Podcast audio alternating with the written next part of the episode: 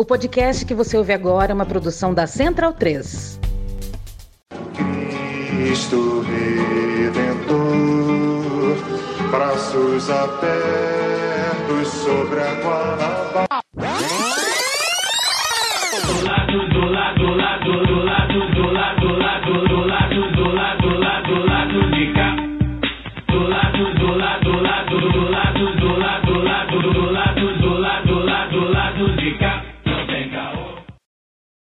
Juiz Sérgio Moro acaba de ordenar a prisão do ex-presidente Lula. Eu vejo Lula como uma figura em decadência, em franca decadência, que o apoio a ele está minguando e não aumentando. Um vagabundo, um canalha sem vergonha que o país não tem coragem de ter colocado no presídio. Eu tenho mais de 70 horas de jornal nacional me triturando. Eu tenho mais de 70 capas de revistas me atacando. Eu tenho mais de milhares de páginas de jornais e matérias me atacando. Eu tenho mais a Record me atacando. Tenho mais a Bandeirante me atacando. Eu tenho mais a rádio do interior. E o que eles não se dão conta é que quanto mais eles me atacam, mais cresce a minha relação com o povo brasileiro.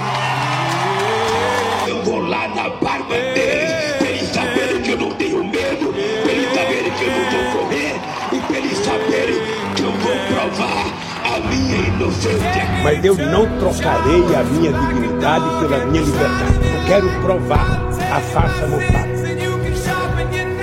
Eu, do às vezes penso que seria tão mais fácil que eu tivesse morrido. Minha filha de 63 anos poderia morrer. O Comitê de Direitos Humanos da ONU concluiu que o ex-presidente Lula teve os direitos violados durante as investigações e os processos judiciais. O julgamento conduzido pelo ex-juiz Sérgio Moro foi considerado parcial. violaram o direito do ex-presidente de ser julgado por um tribunal imparcial, o direito à privacidade e os direitos políticos. O ministro Luiz Edson Fachin, do Supremo Tribunal Federal, anulou nesta segunda-feira todas as condenações do ex-presidente Luiz Inácio Lula da Silva. Com a decisão, o ex-presidente Lula recupera os direitos políticos e volta a ser elegível. A partir de 1 de janeiro de 2023, Lula retorna ao Palácio do Planalto para o mandato de quatro anos. Será o terceiro mandato dele. Vence, portanto, a eleição o candidato Luiz Inácio Lula da Silva. Considero um cidadão que teve um processo de ressurreição na política brasileira, porque tentaram me enterrar vivo. E eu estou aqui.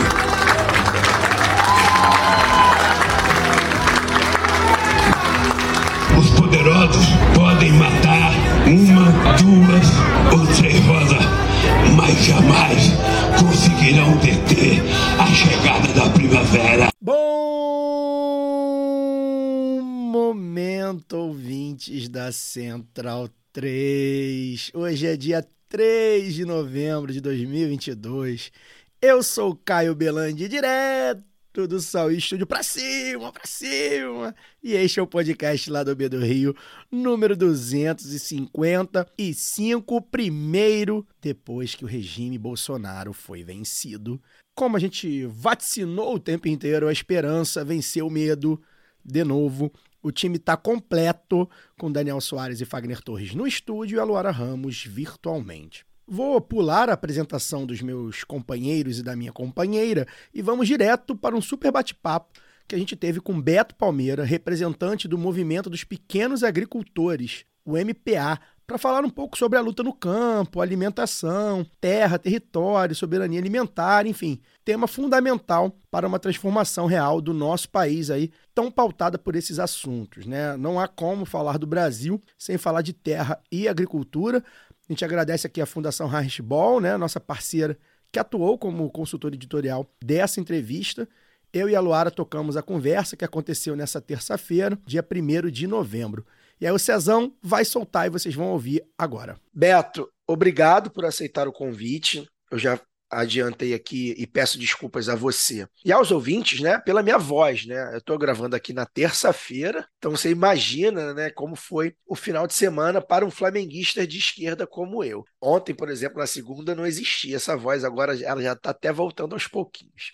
Eu quero abrir essa entrevista para você explicar um pouco da sua história pessoal e da história do movimento de pequenos agricultores, né? É, ou seja, como é que surgiu, no que consiste, os objetivos, quais os fundamentos do movimento, né? Como ele se organiza e como a sua história cruza com a história do MPA. Bem-vindo, querido. Então, bom dia, Caio. Bom dia, Luara. Eu sou, sou Beto, sou baiano, né? Então, assim, sou nordestino. Primeiramente, muito feliz pela resposta que, que o Nordeste deu nesse processo eleitoral, né? É um motivo de orgulho nesse momento ser, ser brasileiro e ser, nordestino. Eu sou, eu venho, eu venho da roça, venho do campo, venho de uma família camponesa é, que foi atingida por barragem nos anos 80 é, uma grande construção de uma barragem no sudoeste da Bahia, no Rio Gavião. Minha família foi uma das famílias atingidas e houve um processo de, de resistência contra a construção, pelos direitos das famílias atingidas, por reconstrução das casas. E a minha família, meus avós, tios, tias, participaram ativamente dessa, desse movimento. Né? E eu cresci, né, tenho um, nasci em 85, então eu cresci ouvindo essa história, né, essa história da luta camponesa do Rio Gavião, onde houve uma paralisação das obras da empresa Andrade Gutierrez por 40 dias, né, ou seja, a população conseguiu parar, parar as obras. Então eu cresci ouvindo essa história, pelo envolvimento direto da minha, da, da minha família, da comunidade da qual eu venho, que chama Comunidade de Papagaio, no município de Caraíbas, Bahia, né, sudoeste da Bahia. Então eu venho desse lugar, do sertão baiano, cresci ouvindo a história da luta camponesa da minha comunidade. Então eu diria que a minha formação está é, muito vinculada a essa história, né? E sempre participando dos movimentos comunitários, de comunidade eclesial de base, associação de agricultores, a própria escola secundarista a gente se organizava também para poder melhorar as condições de ensino. E logo cedo eu participei na minha comunidade da Associação Camponesa Local, Associação de Produtores Rurais. Então, com 16, 15, 16 anos, participava das reuniões e depois assumi tarefas, eu diria, de maior responsabilidade nessa associação, ali por tinha uns 18 anos, 17, 18 anos. Então, cresci nesse ambiente de organização comunitária, camponesa, também religiosa, porque é uma comunidade que, que vem da, de uma, da tradição da teologia da libertação, que nessa é uma, uma perspectiva religiosa seja progressista, né, que, que luta pelos direitos territoriais dos povos por onde se organizava. Então, esse foi o ambiente no qual eu cresci e me formei né, nesse ambiente comunitário. E logo, quando o MPA chegou na Bahia, né, no início dos 2000, a minha família também começou a se envolver nesse processo de conhecer o movimento. Então, fui, fui aos poucos conhecendo o movimento a partir das mobilizações que o movimento fazia no início dos anos 2000, 2001, e gostava do, do processo de luta. Me ingresso na militância do momento, né, enquanto militante, é, a partir de 2004, 2005, em que eu saio de um trabalho militante do município, no qual eu, eu tenho origem, e fui deslocado para uma outra, regi outra região da Bahia, né, Chapada Diamantina, sobretudo o Livramento de Nossa Senhora e Rio de Contas, onde eu comecei a fazer um trabalho lá de construção do MPA. E o MPA ele surge em 95, 96, fruto da resistência de camponeses, pequenos proprietários das suas terras sejam elas pela expansão do, do agronegócio, seja elas pelas políticas dos bancos que no, no meados dos anos 90, com a política de crédito, muitas famílias se endividaram e começaram a perder suas terras. Então, o IPA surge para construir uma resistência dos camponeses com terra, para não perder suas terras e construir um pensar um projeto de agricultura, né? E desde que o MPA surgiu, é, a pauta do MPA vem sendo produzir alimentos para alimentar o povo brasileiro, ou seja, como a agricultura camponesa familiar é portadora dessa capacidade de produzir alimentos para garantir a, o abastecimento nacional. Bacana, Beto. Aqui é a Luara falando, tudo jóia. Obrigadão por você estar aí com a gente. É, você já falou um pouco, né? Falou aí a principal, é, principal objetivo do movimento, né? Essa coisa da agricultura familiar é, diretamente ligada à soberania alimentar, né? Mas tem outras demandas, né? Tem desafios de organização e enfrentamento. Então, eu queria saber, assim, primeiro, os principais problemas mesmo e, e que vocês enfrentam nesse, né, dentro também dos outros, porque sei que o MPA está muito ligado à luta é, contra o extrativismo é, abusivo, né, contra é, pela preservação do meio ambiente, contra a degradação do solo. Então aí vem a coisa da agroecologia também, para a gente entender também o que é que o poder público pode fazer. Então essas demandas em relação aos governos, né, nas instâncias municipais, estaduais, também do governo federal, agora com o Lula eleito, é, e também como é que a sociedade civil pode chegar aí, né? Como é que vocês se organizam nesse sentido também? Então, são desafios, minha pergunta é sobre os desafios é, até internos também de organização de vocês, né? Que vocês enfrentam, e também o que vocês precisam contar de fora, sabe? Deu para entender? Deu para entender. Então, assim, só na sequência dessa história que eu vinha, vinha falando aqui, né? Então, assim, o MPA, ele, ele surge em 95, 95, 96, então tem 26 anos aí, e logo ele se nacionaliza. Né? Ele surge em um processo de articulação do Rio Grande do Sul, Santa Catarina, Paraná, Espírito Santo e Rondônia, mas logo ele se nacionaliza indo para o Nordeste né? e para o Centro-Oeste, caso do estado do Goiás, nessa leitura de que os problemas do, do, do campesinato, dos pequenos agricultores, ele é comum em todas as regiões, né? Ou seja, é, são problemas estruturais em função da política de Estado do Estado brasileiro que historicamente garante maior parte de terras, maior parte de investimento público a partir dos créditos para o agronegócio, para o latifúndio, né, que hoje a gente chama esse agronegócio, mas no fundo é, é, o, latif, é, o, é o latifúndio, né, com essa cara de moderno agora, de, né, de tech, de, de pop, é o, é o antigo é o antigo e novo latifúndio. Então, assim, o MPA se nacionaliza nessa perspectiva de construção de um movimento nacional. Então, portanto, a gente está em todas as regiões do Brasil hoje e nós temos uma leitura que existe modos de fazer agriculturas distintos e opostos no Brasil. Seja, existe o um modo é, hegemônico, que é o modo fundado na grande propriedade de terra no Brasil, com um processo, sobretudo de 1850, que limita o acesso à terra para os recém, entre aspas, libertos, né? Então já gera um processo, um processo de, de sem terras ali em 1850, que é essa agricultura que hoje se resume no agronegócio. Essa é a forma hegemônica em que o Estado brasileiro ele garante a sua reprodução dessa forma de fazer agricultura, né? Garante a partir tanto da concessão de terra pública ou legalização de terras griladas, seja pelos créditos, seja pela redução de impostos para exportação e para a compra de insumos agrotóxicos e fertilizantes. Então essa forma de agricultura ela é subsidiada a sua reprodução pelo Estado brasileiro, em todos os governos até então, e a outra forma de fazer agricultura, que é a agricultura de camponesa, familiar, dos povos tradicionais, que sempre caminhou à margem e historicamente ela não é reconhecida ou, ou o Estado a trata né, de forma violenta no que se diz a sua reprodução desse modo de fazer agricultura. Então, é um modo de fazer agricultura que vai em contramão ao desenvolvimento do país hegemônico, né, porque é onde o Estado cria empecilhos do ponto de vista histórico para a sua reprodução, ou seja, para a sua ampliação, a própria paralisação da, da, da perspectiva de reforma agrária, a própria política de crédito, que historicamente ela está vinculada ao sistema financeiro e às grandes corporações do agronegócio, de semente ou de fertilizante ou de agrotóxico, e essa agricultura que resistiu a essa forma hegemônica. Né?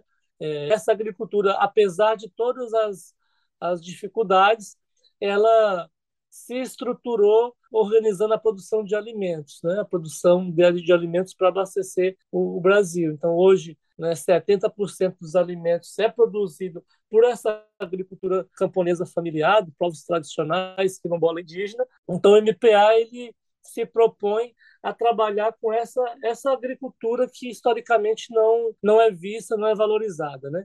Então, quando o movimento surge, em 96, né, a nossa principal luta inicial era criar uma resistência para não, não perder as terras e lutar por novas políticas agrícolas vinculadas à produção de alimentos. Então, nós propomos, em 2003 ainda, um programa chamado Plano Camponês, né, que é um plano de reestruturação dos territórios camponeses e de agricultores e agricultoras no campo, não baseado só na, na, política de crédito, que é hegemonizada pelo PRONAF, que é o Programa Nacional da Agricultura Familiar, e sim uma política, um plano de reestruturação territorial, familiar e comunitária, né? e pensando a interligação desses territórios. Então, a nossa luta de 2003 até então é para a construção de um plano camponês.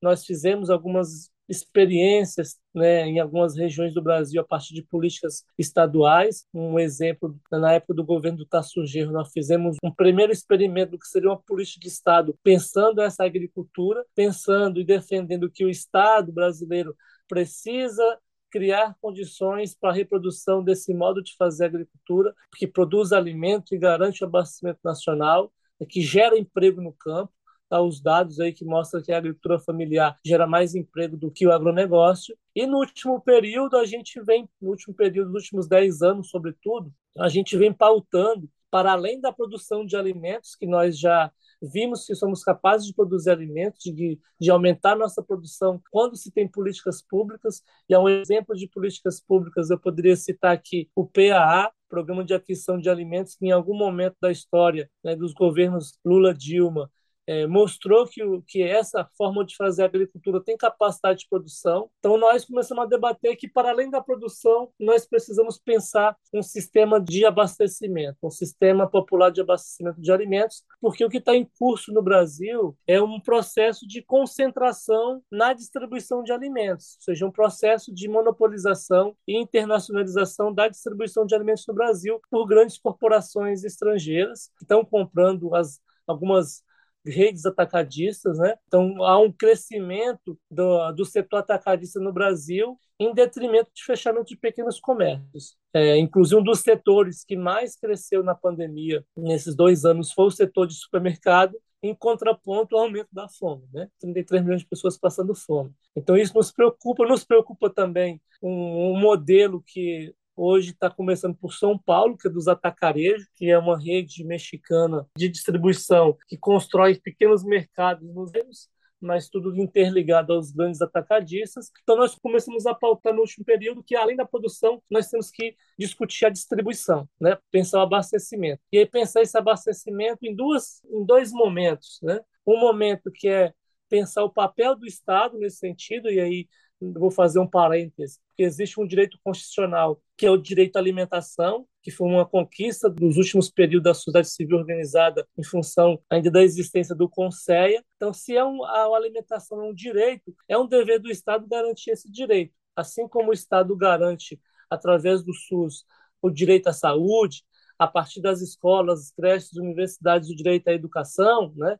Embora que nós estejamos num momento de destruição desses direitos, né? mas é dever do Estado garantir esses direitos, educação, saúde, moradia e segurança pública. E também uma conquista recente da, da luta, da, da luta dos, dos, trabalhadores no direito à alimentação. Então, nós defendemos que o Estado tem que garantir esse direito. E, para isso, é necessário criar estruturas de Estado e aparelhos para poder garantir esse direito. Ou seja, aí eu falo especificamente de da CONAB, que é a Companhia Nacional de Abastecimento, que deveria ser, e isso foi destruído a partir do governo Temer, sobretudo, e agora com Bolsonaro, que é uma empresa nacional para garantir os estoques reguladores de alimentos estratégicos. Né? Então, para pensar uma, uma empresa estatal que garanta os estoques estratégicos de alimentos para fazer regulação dos preços, mas vinculada a aparelhos populares ou populares e públicos nos territórios né, das periferias do Brasil para garantir o direito à alimentação.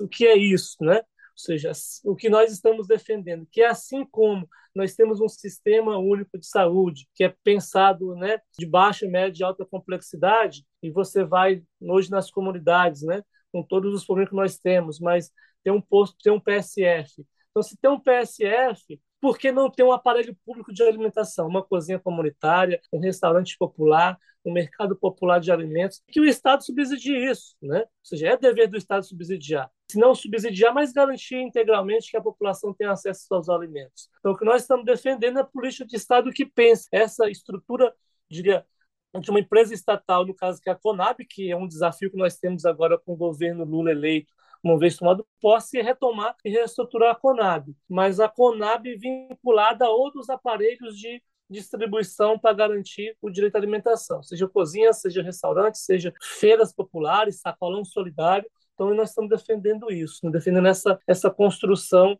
né, de aparelhos públicos e populares e comunitários para garantir o direito aos territórios e que esses aparelhos sejam vinculados diretamente à agricultura camponesa familiar, que tem a capacidade de abastecer esses, esses instrumentos, sobretudo territoriais, né?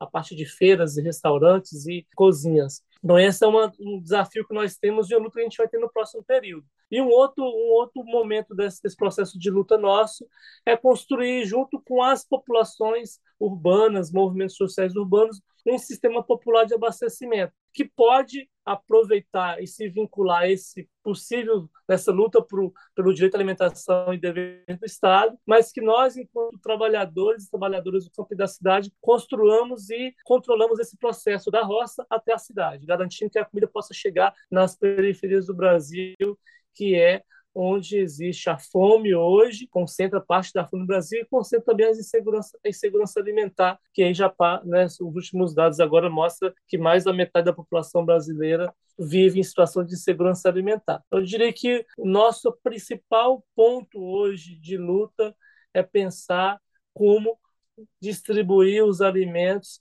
da agricultura camponesa familiar, agroecológica, para as médias e grandes cidades, que é quem vive hoje é, a falta de instrumentos populares para garantir esse direito da alimentação. Nosso outro desafio que nós também estamos colocando né, é como pensar e isso dialoga não só com a produção de alimentos, com o direito, mas debate a questão da ecologia, né, de como pensar uma transição agroecológica para a agricultura. Então, nós estamos propondo a pensar, ou seja, fazer uma transição massiva desse modelo que depende dos fertilizantes, dos agrotóxicos, para uma agricultura agroecológica de base ecológica. Não sei se fala demais. Não, perfeito. Inclusive, assim, é porque a gente tende a. A gente fala o senso comum, né? As pessoas tendem a achar que a agricultura é uma coisa defasada, né? E, e a gente teve uma migração também da população para os centros urbanos que colocam a agricultura como algo menor. Só que é aquela máxima, né? Aquele já conhecido dos movimentos do campo, que se, se o campo não planta, a cidade não janta. E eu acho que você falou muito bem, assim, eu fiquei pensando aqui, porque é interessante quando você faz essa, essa linha histórica, né, de surgimento do, do MPA com é, também a consolidação ali do plano real, então o movimento de abertura do, do Brasil, né, para a globalização e tudo mais, essa coisa dos bancos que você traz, do crédito, do acesso ao crédito, no caso de vocês, a dificuldade de acesso ao crédito, mas é, essa contraposição também do agronegócio, ou seja, um negócio né, que está ali visando lucro, e da agricultura, né, que nós estamos falando tanto da cultura é, ali no, do bem viver também no campo, né, Beto? Acho que é muito disso. Quando você fala também da, da, da religião, como é, uma das primeiras formas de organização que você teve acesso, Acho que também tem um pouco disso, porque a gente, quando pensa religião, pensa nos cultos, nas missas, mas temos também as festas do campo, né? Que tem uma coisa do, da, da, coletividade, que organizam a vida social ali no campo. Então, acho que você fez esse link muito, muito bacana, assim. E outra coisa só que eu queria comentar antes de passar para o Caio, é que a gente muitas vezes vê os dados de fome no Brasil e, ao mesmo tempo, uma população que está é, cada vez mais obesa e cheia de doenças, né? E aí as pessoas falam, mas como é que pode uma coisa dessa? E quando você traz essa coisa né, do, dos, dos atacarejos, esse modelo de negócio que centraliza a distribuição de alimentos, a gente vê o quanto isso é predatório, né? Porque é, a gente tem meio que desertos alimentares no Brasil. Você vai numa periferia, ou então num bairro um pouco mais afastado, assim, que não tem, tem aqueles mercadinhos, mas a, a, a comida que chega é uma comida que ela é ultraprocessada, é uma comida que, mesmo os, os o que chega de, de de comida de verdade, né? De, de vegetais, coisas plantadas, do que nasce na terra. É, ou de má qualidade, ou ela fica mais velha, ou então é extremamente restrito. Você vai ter ali uma quantidade, ou algumas, alguns tipos de, de alimentos são mais comuns, ou mais fáceis de produzir, então que se produz com mais facilidade a partir de fertilizantes, como que você citou, mas numa qualidade, ou seja, cheia de veneno, né? Uma qualidade inferior. É só um comentário para poder colocar uhum. vários pontos, assim, porque para a gente é. é. ainda parece uma coisa muito distante. Você até já é. antecipou, antecipou um pouco da minha próxima pergunta, que seria sobre como é que essas pautas se encontram no campo da cidade. Então, você trouxe exemplos para a gente, que foram muito legais, é, que acabam materializando né, essas políticas ou esses sonhos também que a gente tem de ver o campo e a cidade se integrando. Queria só aproveitar o seu comentário e falar um pouco mais, se me, me ocorreu assim, é assim que a a grande pauta, né, inclusive desse, desses últimos dois anos e do próprio processo eleitoral e uma das grandes bandeiras nas quais o Lula, de forma, eu diria, histórica, tem condições de pautar abaixo da fome, né? Ou seja, que é como enfrentar a fome. E aí, assim, qual é a nossa, a nossa, uma das nossas proposições e reflexões em torno disso? Assim? Ou seja, há um processo de, seja, um avanço seja de, não seja, o capitalismo, seja, ele não produz apenas, sobretudo a, a, forma fordista e taylorista de produção, ele não, não, produz só carros iguais, roupas iguais, né? Produz sabor, quer, quer produzir sabores iguais, né? Quer produzir um, um padrão alimentar igual. Então a indústria dos ultraprocessados ela é perfeita, né? Para poder cumprir esse papel. Então, você chega nos bairros de periferia das pequenas, médias, grandes cidades, você chega em mercadinhos, inclusive na roça, né? Você vê os ultraprocessados, né? Então há uma, uma condição dada pelo Estado brasileiro para a expansão desses ditos alimentos, né? Ou seja, tem sabor de alimento, tem gosto de alimento, só que não alimenta, não dá os nutrientes suficientes, né? Garante a saciedade quem está com fome naquele momento. É, então, assim, esse é o modelo hegemônico. E qual é a, a grande questão que está posta no Brasil? Como é que nós vamos enfrentar a fome a partir de 2023 no governo Lula? É fortalecer, assim, é garantir distribuição de renda, que é a política imediata e necessária para a população ter dinheiro para ir no mercado comprar os alimentos. Isso é, é isso é certo, né, nós defendemos isso. Mas esse é o passo inicial. A questão é o passo seguinte, né? Se nós vamos parar aí, se parar aí, o que, que tende a acontecer?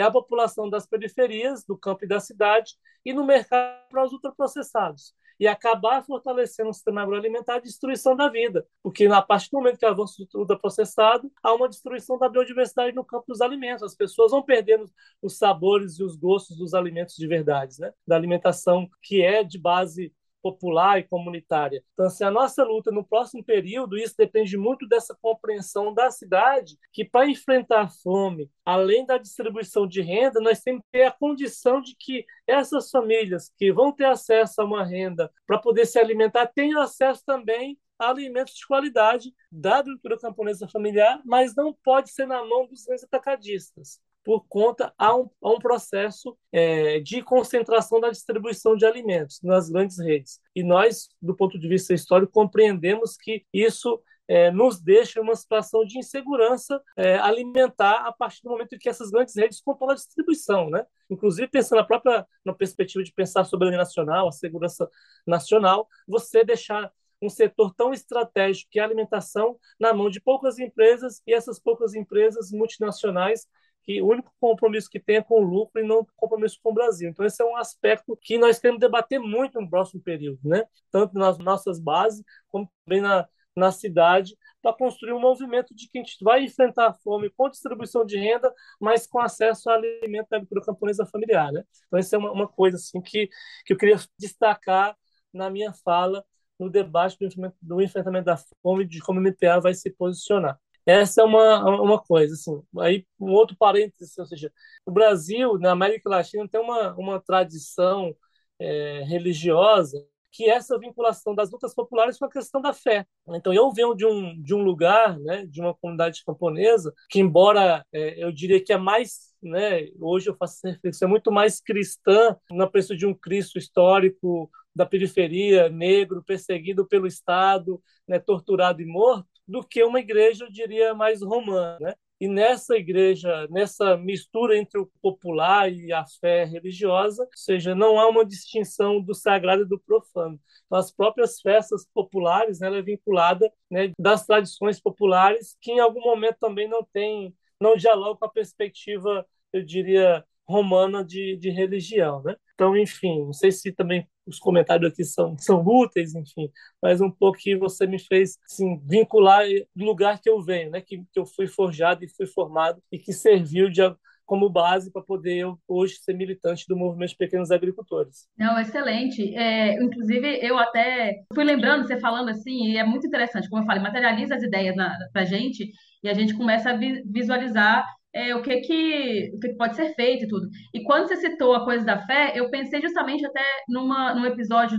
do podcast do Joio e o Trigo, a gente já entrevistou o pessoal do Joio e o Trigo aqui, Prato Chega no podcast deles, e o, o episódio eu lembro de que chama O Deserto do Caipira. E aí ele cita essa coisa das festas religiosas. Eu sou do interior de Minas, Beto, e eu Uhum. cresci na roça, então assim, eu- eu- acaba tendo um pouco essa ideia do que que é, porque muitas vezes quem cresceu, né, nasceu e cresceu na cidade, às vezes não, não tem muita essa noção de onde é que as pautas se encontram e nem também como é que elas se separam, assim, o que, que acontece lá no, lá no campo. Muitas vezes as pessoas não têm essa noção. E, e isso me emociona muito, porque eu- esse episódio eu lembro que me emocionou muito, justamente de pensar assim, que isso foi se perdendo. Tanto a alimentação é, real, porque essa festa sempre também tem a coisa né, da, da, da comida, como uma grande agregadora social ali, o pessoal se junta, né? Faz a comida junto. Então, tem uma coisa quando você fala dos restaurantes comunitários, o campo já fazia isso, né? Já sempre fez isso, é, de Isso. certa forma. Então, é, é muito bonito a gente pensar que, na verdade, o que, ele, o, que o agronegócio tenta vender de tech, de, de, de pop e tal, é, não tem nada disso, é só visando o lucro, é uma coisa extremamente egoísta, né? É uma coisa do, do, do, do latifúndio mesmo, como você citou, não, não é ter nada de diferente, o, agro, o, o, o agronegócio ele é o latifúndio, e que tecnologia mesmo é a tecnologia da sabedoria ali do povo do campo que sempre plantou de uma forma que não degrada o solo, né? Que, que sempre é, teve uma sabedoria com relação à, à natureza, ao que está em, em, em, volta dele, assim, que isso é a verdadeira tecnologia, é isso que nós temos que almejar. Como é que a gente faz isso de uma forma que tenha um impacto é, menor para o meio ambiente, em que a gente possa fazer isso de é, aí sim transformar nesse modelo de negócio, mas que não é um negócio que visa o lucro, mas o bem comum, né? Então é uma outra forma, é uma mudança de, de, de cultura mesmo, né? Que a agricultura é, propõe, uma mudança de pensamento, de, de, de perspectiva de mundo. É, nossa, você arrasou aqui na resposta. Valeu demais. Não, e você tá arrasando na condução, Luara. E aí, é, eu me Tô te coloco... dando esse, esse, essa colher de chá aí por causa da voz. Não, também, também. Não, mas aqui também é, tem uma colocação do tal do lugar de fala, né? Que a gente sempre debate ele, problematiza, porque eu sou um homem da cidade, né? É, e você é uma mulher mais do campo, né? Do que, do, bem, pelo menos de comparação comigo, bem mais, né? E aí, Beto, a gente está encerrando a entrevista, mas eu queria que você falasse sobre o Raízes do Brasil, que tem aqui em Santa Teresa, aqui no centro do Rio. Queria que você falasse um pouco do que, que é, convidasse o pessoal, porque é exatamente é, um desses polos aí, né, digamos assim, uma dessas ferramentas que a gente tem, que o MPA tem, que o campo tem, para poder se conectar, explicando né, é, o bem viver, explicando é, terra, território, alimentação, para gente aqui do centro da cidade cuja a realidade do campo muitas vezes é muito distante, e é o meu caso. Eu sou um cara que é, tenho muito pouca ligação com o campo, por isso mesmo até eu sou um cara que, enquanto militante, digamos assim, né, comunicador também, eu me encanto muito com a fala dos camponeses de luta, porque não dá para falar de Brasil sem falar do campo. Você não consegue, você não, não haverá um novo Brasil se a luta do campo é, não for favorável às famílias camponesas. Então eu, eu, eu, fico muito encantado com esse assunto, é, até de uma maneira, aquela, aquela coisa daquele, daquele distanciamento, né? Então eu queria que você falasse um pouco né, do Raízes do Brasil, que você toca lá aqui em Santa Teresa, você ajuda a tocar aqui em Santa Teresa, convidasse o pessoal é, para a gente encerrar a entrevista. O Raízes do Brasil ele é uma, uma iniciativa do MPA que está nessa perspectiva de dialogar com a cidade, né? Está nessa perspectiva de construir instrumentos populares nas cidades que permitam encontrar campo e cidade para debater alimentação, política e cultura. Então, o, a experiência do Raiz do Brasil aqui no Rio de Janeiro, a primeira do Brasil, nós estamos num processo de construção do Raiz do Brasil no Piauí, em Sergipe e na Bahia, né, nas Piauí na cidade de Picos, no Sergipe na cidade de Aracaju e na Bahia na, em Salvador como esse espaço de integração campo-cidade a partir da alimentação. Então, nós estruturamos o trabalho do Raiz do Brasil, que aqui no Rio fica na Rua Área 80, é, em Santa Teresa, que é um bairro que para a gente ele é muito importante porque em termos logísticos a gente consegue chegar e sair para qualquer bairro da Zona Sul, da Zona Norte com facilidade. Então, em termos logísticos, ele é estratégico para a gente, né? para a distribuição. É, e nós estamos estruturando Raiz a partir da alimentação, com a distribuição, da comercialização das cestas camponesas, que é um sistema de, de uma feira online que a gente consegue entregar aí na, na cidade do Rio e Niterói, que as pessoas, para poder adquirir a cesta, pode entrar no site lá, cestacamponesa.com.br, e a gente faz o cadastro e a gente entrega, entrega domiciliar. Né? É, isso só foi possível essa entrega domiciliar, porque nós fizemos uma aliança com uma cooperativa de táxi no bairro de Santa Teresa, que faz a logística de distribuição para a gente. Nós optamos de não não fazer parceria com as multinacionais de aplicativos, né, que além de invisibilizar o processo, há um processo muito forte de exploração dos, dos trabalhadores e trabalhadoras, então a gente fez essa parceria com a, com a Santax, que faz a distribuição. Então, assim, a gente tem o Raiz do Brasil oferece a cesta camponesa enquanto esse alimento na sua casa, que vem direto dos agricultores e agricultoras. Nós temos também aqui no sábado um café da roça, que é o café camponês, que as pessoas podem né, trazer é, famílias, amigos, comemorar aniversário, então um café com alimentos da roça, não sei, para quem nunca foi no, numa casa no campo, mas vai vindo aqui no Raiz do Brasil, no Café Camponês, vai ter um pouco do gostinho do que é né, alimentação camponesa do campo na roça com uma diversidade de alimentos e acontece todos os sábados em dois horários feito por reserva. Então para quem mais informações pode também entrar no Instagram do Raiz do Brasil do Rio de Janeiro e e ver como funciona, né, fazer reserva, fazer contato com a gente. E o Raiz do Brasil é um espaço político-cultural também, que a gente faz reuniões dos movimentos sociais, movimento sindical, faz roda de conversa, lançamento de livro, lança de recente lançou agora um documento da que o de olhos ruralistas e a fase publicou que o agro não é sustentável, né? Que é todo esse debate de, de do desenvolvimento sustentável que o agro quer colocar. Então, um documento muito importante que desmistifica essa perspectiva ecológica do agro ou seja, não, não é possível isso da nossa perspectiva, e esse documento mostra isso. E é um, um espaço de encontro, né? um espaço de, de, em meio a essa, essa crise toda, a gente poder nos encontrar para poder é, nos reabastecer de alimentos saudáveis e também de afetos e contato com pessoas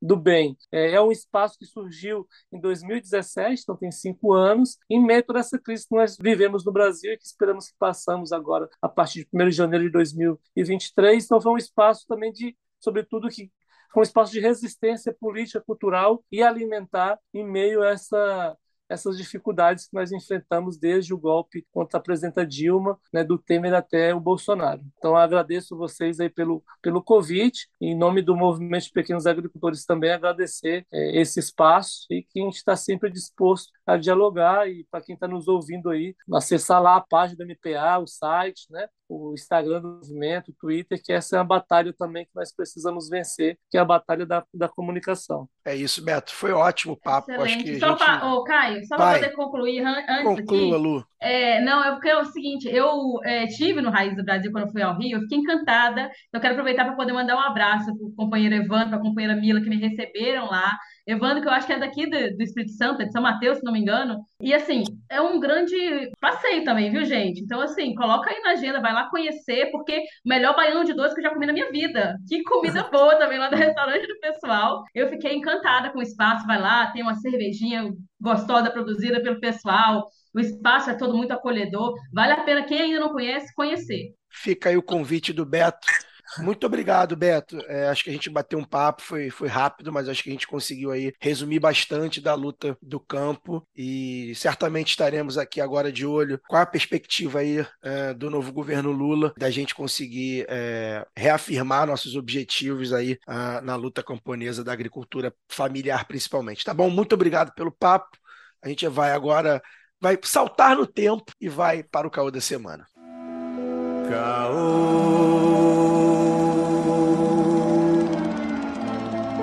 Lê, lê, lê, lê, lê, lê, Bem, pulamos no tempo de terça para quinta. Hoje não tem pauta. Hoje é um lado B. Como assim não tem pauta? O tem pauta quiser. pra caralho. É, é. A Acabou. pauta- É, acabou, é isso, gente. Tchau, acabou. O lado B, A pauta é a alegria, a pauta é o alívio. Acabou É essa catarse. merda. o lado B do Rio acabou, né? Esse é o último lado B do Rio.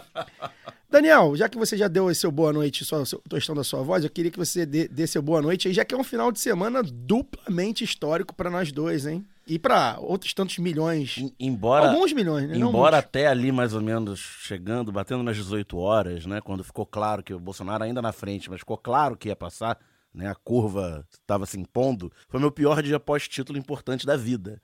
Né? Porque sábado estivemos juntos vendo a final da Libertadores, comemoramos, enchemos a- cara, comemoramos bastante.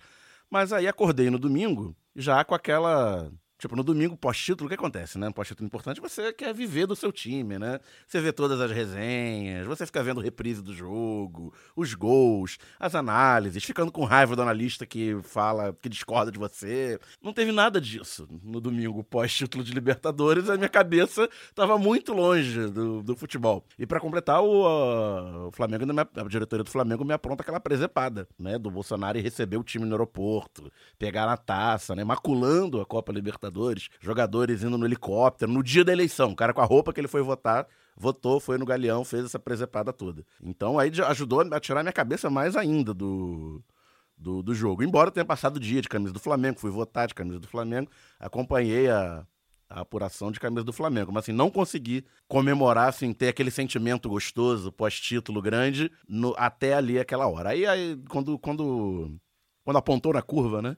Quando embicou a curva, assim, que a gente viu que vai passar, aí ali sim nós pudemos comemorar a contento. É, eu fiquei até o último momento, a gente vai falar sobre isso, né? Eu fiquei até o último momento ali, só, só fui soltar o grito de gol quando realmente o William Bonner. Que jornalista, o William Bonner, né, rapaz? Que jornalista, que homem. É, nunca criticado nessa mesa. Não, que homem Ah, é. maravilhoso. É, enfim, aliás, sobre o Flamengo, só pra gente. Além de tudo é gato. É lindo. Não, porra, bonito esse filho da puta mesmo.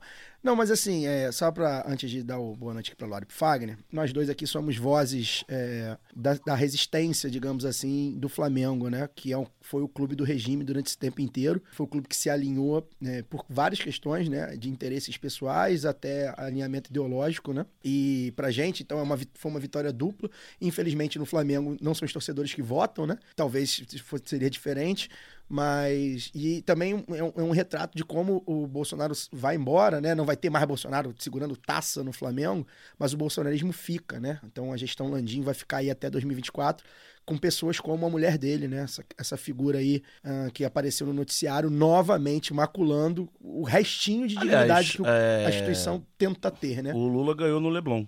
É, Queria pois é. enfatizar isso. Pois é. Ela vai Enfim. ter que ir embora também do Leblon. Laura Ramos, vou falar do Partido dos Trabalhadores e das Trabalhadoras do Brasil. Boa noite. Boa noite, a tropa do Fura Bloqueio aqui, que é o seguinte, eu vou cumprimentar os flamenguistas da mesa só para dizer que a única coisa boa desse título do Flamengo é porque no dia seguinte o número de camisas amarelas era menor e tinha mais camisas rubro-negras voltando, então isso já deu o tom de que ia vermelhar no domingo.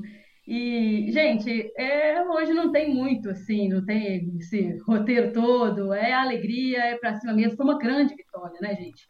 Então, saudar aí o pessoal que há seis anos está com o lado B, há quase dois anos aqui na bancada com vocês. É, também, acho que a gente teve poucos dias em que era possível sorrir de verdade nessa mesa, né? E hoje é um dia deles, um dia desses. E eu acho que é isso, assim, a gente não pode perder de vista quão grande foi essa vitória né, contra a máquina bolsonarista, contra abusos econômicos, abusos de aparelhamento mesmo do Estado, é, tudo que a gente ainda vai falar aqui, e não focar nesses que né, ficaram, ficou muita gente falando, ah, mas 58 milhões de votos ainda para o Bolsonaro, tá, mas a maioria do povo brasileiro escolheu que quer trabalhar, estudar, comer, viver com alegria e democraticamente, ainda que democracia seja um conceito muito raso para a maior parte de nós, ela ainda resiste e, e é nisso que eu acredito para a gente continuar tocando barco aí com um sorriso no rosto, esperança no coração. Boa noite.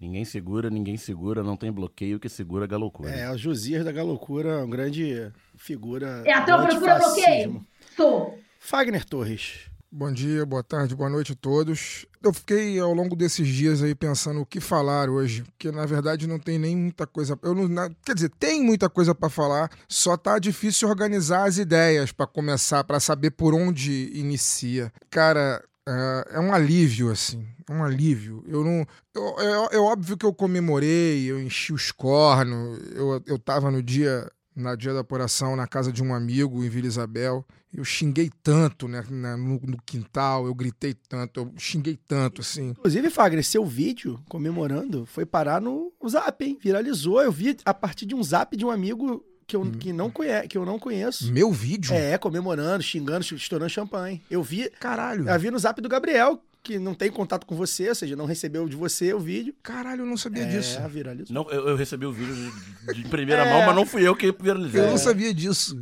Eu não sabia disso. Enfim, e eu é, é muito difícil, cara, muito difícil. Tem muitas coisas para poder falar. Eu, eu, eu queria ser inteligente o suficiente para poder chegar aqui com tudo sistematizado e organizado para saber por onde começar e por onde terminar. É, mas eu, o, o, que, o que não pode faltar, assim, que eu acho que é um alívio, cara, tão grande, assim, saber que na prática né, é, na prática, com todo o abuso econômico, com, com todo o atropelo da lei eleitoral, foi uma eleição absolutamente sem lei por parte do candidato da extrema-direita, derrotado candidato da extrema-direita, e ele teve 400 mil votos a mais só na prática. E acho do que 18, né? É, do que 18. Eu acho que isso é que fica, assim. Ele comprou gente a torto e a direito, ele solapou a lei, ele fez o que quis, usou a máquina do Estado como nunca antes, para parafrasear o vencedor da eleição, como nunca antes na história desse país. Né? A máquina do Estado foi usada em nome, em favor de uma família, né? de apenas uma família. A família do atual, porém, Futuro ex. futuro ex presidente da República.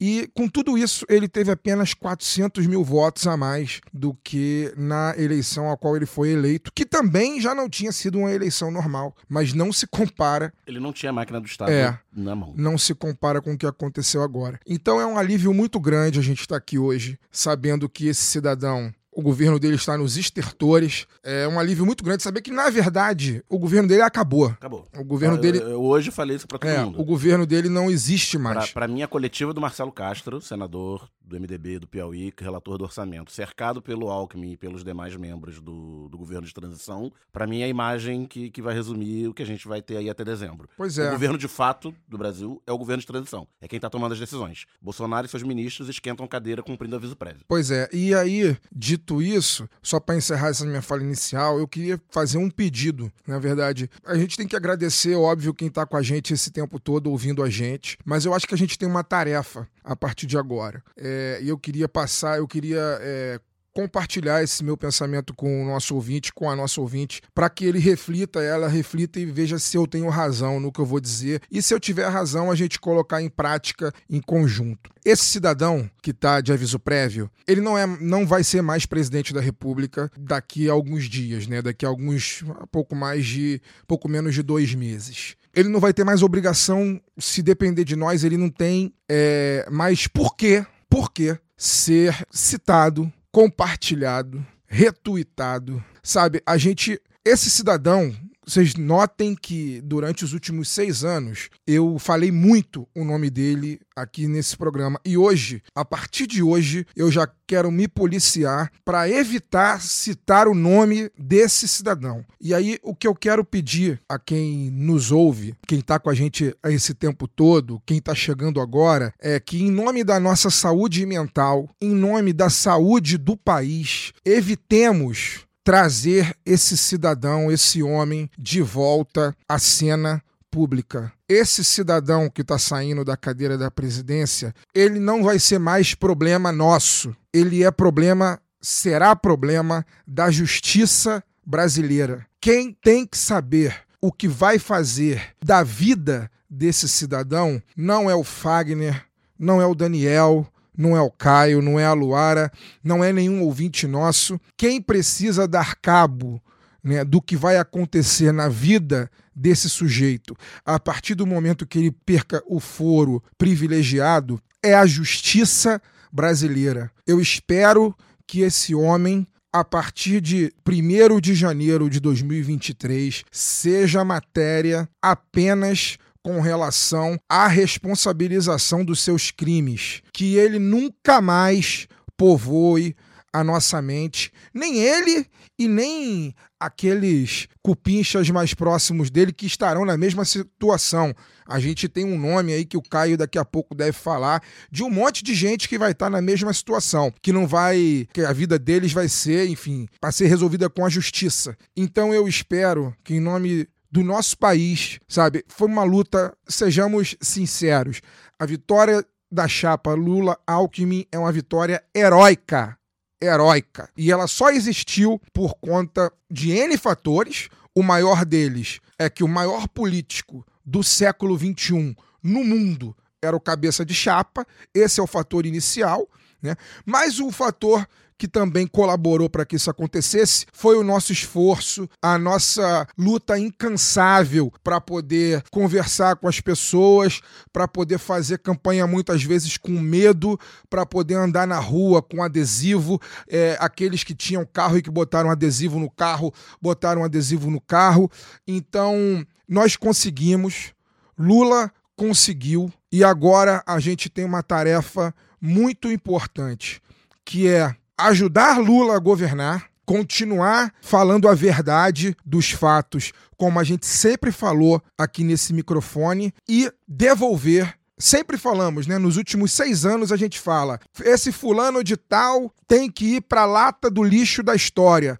Pois então, amigos e amigas, chegou a hora chegou a hora da gente jogar esse sujeito que jamais deveria ter chegado onde chegou na lata do lixo da história. Ele não é mais problema nosso. Evitemos o nome dele. Quem tem que falar sobre ele é a justiça. Ele tem que ser pauta agora, só quando ele começar a responder aquilo que ele deve na justiça. E não é pouca coisa. 57 processos. Peço licença para dar uma pausa no programa e passar os nossos recadinhos. Agora, a Aurelo aceita Pix, a primeira e única plataforma que remunera os podcasters a cada play e parceira do lado B, abriu essa nova forma de apoio rápido e fácil. Você apoia o lado B a partir de R$ reais e tem direito a conteúdo exclusivo e pode, de acordo com a faixa de apoio, participar dos sorteios de brindes. Se você já é apoiador pelo Padrinho ou pelo PicPay, migre para Aurelo. Quem quiser colaborar com a gente sem aquela regularidade mensal, pode fazer o pix para ladobdorio@yahoo.com. O sorteio para apoiadores do lado B é um oferecimento da Camisa Crítica. Ouvinte tem 10% de desconto no cupom Lado B no site www.camisacritica.com. E que tal ter a camiseta do lado B? Acesse www.zetanossa.com.br e compre a sua. Você também tem 15% de desconto nas compras em todo o site com o cupom Lado B15. Ouvinte Lado B tem também 10% de desconto com o cupom Lado B em www.vesteesquerda.com.br. Você pode aprender inglês, espanhol e francês na WeCreate, a escola de idiomas parceira do lado B. Acesse www.wecreateidiomas.com. Siga também nossos parceiros nas redes sociais. Obrigado pela atenção e voltamos ao programa.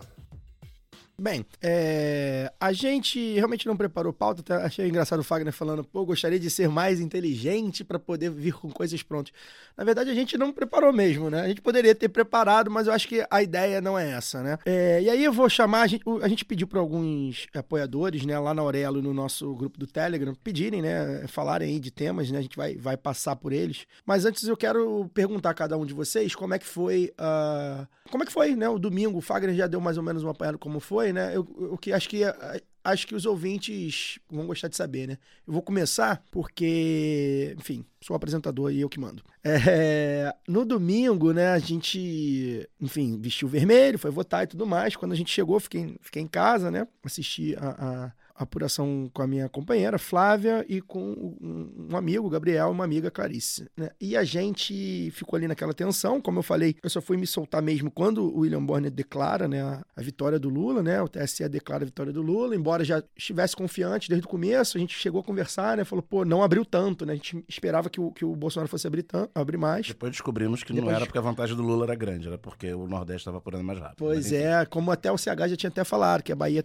ia ser mais rápido do que da, da da última vez e tal. E, enfim, né, ficou aquela tensão, né, ficou na cara, vai virar, mas resta saber se vai manter, né, como, como vai ser. Vocês que me ouvem aqui, eu, eu falei algumas vezes, eu acertei bastante esse ano, 2018 eu errei bastante, em 2022 eu acertei bastante. Eu falei aqui que ia ser 51 a 49. É, Foi praticamente isso, foi né? praticamente 50,9. 49,9. Eu, eu falei, eu falei que seria, né? Por tudo que envolve, é, enfim, por tudo que o Brasil é e por tudo que o, que, o, que, o, que o regime Bolsonaro foi, né? Como a gente viu, de compra de votos e tudo mais, né? De, de esquema. E aí, enfim, chorei, né? Quando, quando o William Bonner anuncia, mas aquele choro, né? Gritei, cantei música, botei um Lula lá e tal. E fui pra Cinelândia, né? Onde, onde se, se deu a principal festa aqui, na, pelo menos na, na região central do Rio. E lá chorei de novo, porque lembrei é, de pessoas que não estavam com a gente ali naquele momento, por várias razões. Não só por causa da pandemia, né? Enfim, é, lembrei muito do meu pai, acho que já contei aqui um pouco dele. Meu pai que me fez petista, eu sou Flamengo,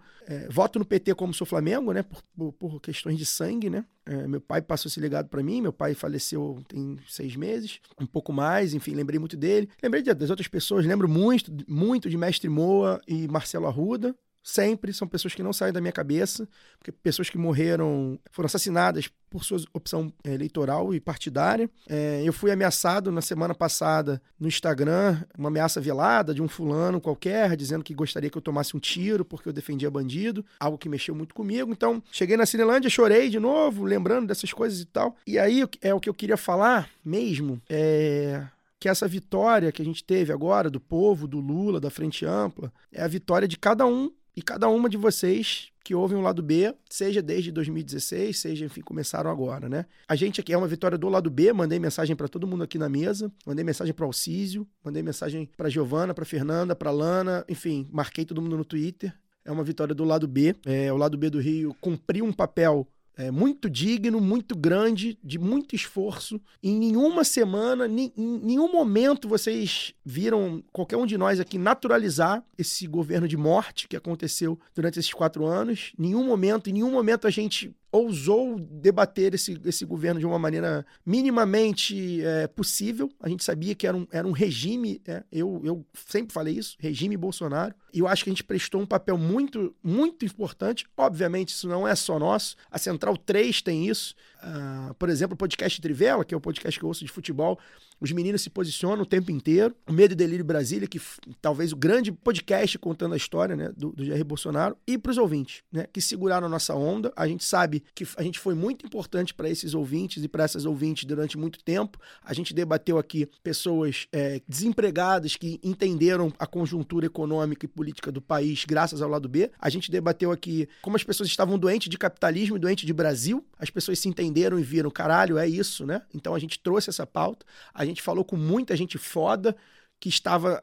Que, se você pegar todos os nossos convidados, todos, todos, mais de 200 convidados, todos estavam no mesmo palanque agora em 2022. Ou seja, a gente, a gente soube entrevistar as pessoas, a gente soube que, com quem a gente estaria ao lado. E aí, meu, meus amigos, o momento em que eu mais chorei, igual uma criancinha que eu não chorava há muito tempo, foi quando um ouvinte, que eu não lembro o nome, porque eu também já estava, enfim, eufórico e um pouco alcoolizado, me abraçou. Ele estava com uma, uma, com uma, uma menina ouvinte também, não sei se era um casal, se eram amigos, enfim. E eu chorei no colo dele, assim, no, no braço dele, assim, como se fosse uma criança que eu já estava chorando, aquele chori, chorinhos, né? E eu chorei de, de, de, de soluçar, porque foi uma vitória do povo mais do que nunca do povo que foi às ruas, dos movimentos sociais, dos partidos, das organizações, as pessoas que tiveram desde o primeiro momento, as pessoas que choraram em 2018, né? As pessoas que tatuaram, como a minha companheira, ninguém solta a mão de ninguém, que hoje a gente ri daquela coisa meio brega, né? Mas aquilo ali foi fundamental, gente. Foi fundamental,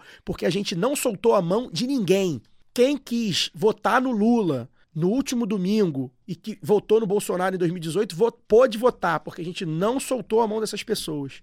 Enfim, e, e, então a gente dedica esse programa, antes de mais nada, aos ouvintes que estiveram do nosso lado. Eu acho que foi uma vitória muito dos ouvintes. A gente teve uma enxurrada de mensagem. Eu não, a gente não conseguia nem notar. Dezenas de pessoas no Twitter, no Instagram, é, no inbox, pessoalmente, no WhatsApp, enfim muitas das, pessoas vieram aqui, é, é, vieram falar com a gente para agradecer a gente por alguma coisa, porque ouviu um programa, ou então pelo trabalho feito. E a gente foi recompensado. O lado B existiu. O lado B só existe porque este país entrou em colapso. E eu já me reuni com os meninos algumas vezes e falei, como é que vai ser? Como é que vai ser? Como é que vai ser? O lado B de situação. O lado B de situação. O lado B, a gente vai. É, não tenham dúvida, não existe isso de vamos fazer oposição a partir de dia. Não existe isso. Se você está ouvindo aqui, não existe. E se você está pensando assim, esqueça. Até porque a gente vai fazer a análise daqui a pouquinho e vai mostrar que só vai ter oposição. Sabe quem vai ser oposição? Sérgio Moro. Damares vão ser oposição. Pazuelo. Então você vai, não fique ao lado dessas pessoas. Enfim, esse foi meu domingo, Luara. Como é que foi aí é, essa vitória? Como é com quem você estava? Conta um pouquinho aí como é que, do seu domingo. Ai, Caio, vai passando um filme na cabeça da gente. É o clichê maior, mas não dá para não traçar assim um paralelo com 2018, né? É, eu venho, eu já comentei aqui no lado B, já comentei com vocês em, em off também, porque é uma situação mais pessoal, assim, mas eu venho de 2018 para cá num processo de adoecimento constante. É, hoje eu ainda estou né, tratando, não é? Não quero preocupar ninguém, vamos continuar vivona aí, mas é, eu sinto que 2018 me deprimiu profundamente, sabe? Me fez. É, eu lembro de, de 2016, quando é, a Dilma foi afastada do cargo, né? Com impeachment ali, quando ela foi afastada de verdade, ali em agosto, eu lembro de passar uns dois dias, assim, em posição fetal na minha cama. Eu sabia o que estava vindo, né? Eu sou filha de trabalhadores do interior de Minas. Eu sabia que não tinha sido é, fácil chegar até o pouquinho que eu caminhei, o pouquinho que eu conquistei até ali, e sabia que aquilo ali ia é, ser fatal para a classe trabalhadora brasileira, como de fato foi. Então, 2016 acho que já começa dali. Mas 2018, acho que pelo processo da minha candidatura também, foi um negócio muito duro, porque eu vi de perto muita coisa que mexeu muito comigo, seja pelas agressões, né, pela aquela coisa dura, o antipetismo muito muito profundo ali, e depois daquilo, me assustou demais. Foi um pouco pela exposição da, que a candidatura traz, pela responsabilidade que traz também. É, e me, me sinto mal por vários momentos, assim, de não ter conseguido dar a resposta que eu gostaria de dar. Em 2018, no segundo turno, eu arrumei força, não sei de onde ainda, mas eu fui para minha cidade natal e propus lá, porque a gente não tinha material e tudo, propus uma formação, uma aula pública, assim, né, com, com o pessoal lá da, da cidade, com alguns militantes do PT, juventude lá, para a gente falar logo depois da missa. Então, o pessoal saindo da missa já via a gente ali na praça sentado e falando e tal, é, sobre o que seria, né, se o Bolsonaro fosse eleito conseguimos reunir o pessoal, fizemos, fiz reunião dois dias seguidos, assim. Então, fui num, numa sexta, fizemos isso, aliás, fui no sábado, fizemos isso no domingo de manhã, domingo à tarde eu estava de volta a, ao Espírito Santo, naquela coisa da correria, mas para a gente arranjar agendas ali, mobilizar o pessoal. E eu só fui parar de verdade no começo de 2019 e veio uma, assim, eu me senti completamente cansada, abatida mesmo. Desde então, eu tenho tratado um pouco disso. Eu sinto que acabei, de alguma forma, me escondendo em alguns momentos, eu estava muito assustada, estava com medo mesmo. E me senti covarde em vários momentos, e, e o lado B apareceu para mim como uma, um retorno, assim, sabe? como uma, uma terapia também, que eu já brinquei aqui, mas como essa possibilidade de externar tudo aquilo que ficava na minha cabeça, sabe? Que ficava, é, todas as formulações que a gente precisa fazer constantemente, mas que não tinham é, para onde ir e vocês e a audiência do lado B me acolheu bastante. E nesses últimos dois anos, quase dois anos aí junto, é, me deu coragem para poder continuar. E essa campanha foi muito disso, de enfrentando questões pessoais. Eu, domingo, passei com a minha mãe, porque fizemos, a gente sempre votou junto, né? Mesmo desde que eu, desde meu primeiro voto, a gente votava lá em Conselheiro, inclusive em 2010, na primeira eleição da Dilma, eu já morava aqui no Espírito Santo, mas não tinha conseguido transferir, então nós fomos nos dois turnos para lá. E na, na volta não existia internet, né, gente? Então a gente veio o caminho inteiro no táxi, eu com medo de perguntar, porque já tinha sido apurado. E aí no finalzinho o taxista falou assim: não, a Dilma ganhou, e foi aquele alívio. E aí, é, dessa vez também, a gente sempre combina, porque nós votamos na mesma zona eleitoral. Esse ano foi o primeiro voto do meu irmão caçula. Então, nós fomos, das, nos dois turnos, fomos juntos. E ficamos ali pela casa da minha mãe, que é um condomínio tipo conjunto habitacional, assim. E o que me emocionou profundamente foi que na hora que o Lula virou, já veio aquele foguetório, né? O pessoal gritando e tal. Então, você percebe que havia um grito na garganta, estava entalado na garganta. Mas o que me emocionou demais mesmo foi que na hora que foi confirmada a eleição do Lula, eu fui na janela para poder gritar e passou uma criançada correndo e gritando: Lula, Lula presidente, uma criançada. Sabe, um bando assim, de uns oito meninos correndo, gritando ao mesmo tempo. E, e, isso me emocionou mais ainda, porque eu comecei a receber mensagens de companheiros e companheiras, de amigos de todas as partes do Brasil, que vocês imaginarem, que o PT é esse país, é esse partido incrível, que tem gente, tem o, o fulano de tal do PT em cada cidade desse país. E aí, o Fischer, que é um grande amigo daqui, foi meu coordenador de campanha, é um grande companheiro, foi presidente do Sindicato dos Trabalhadores dos Correios do Espírito Santo e hoje é secretário da CUT do Espírito Santo. Ele me mandou uma, mandou uma mensagem também falando que, nossa, é, começou aqui o foguetório e tal, e um monte de criança correndo e gritando. E eu consegui imaginar essa mesma cena em várias cidades do Brasil.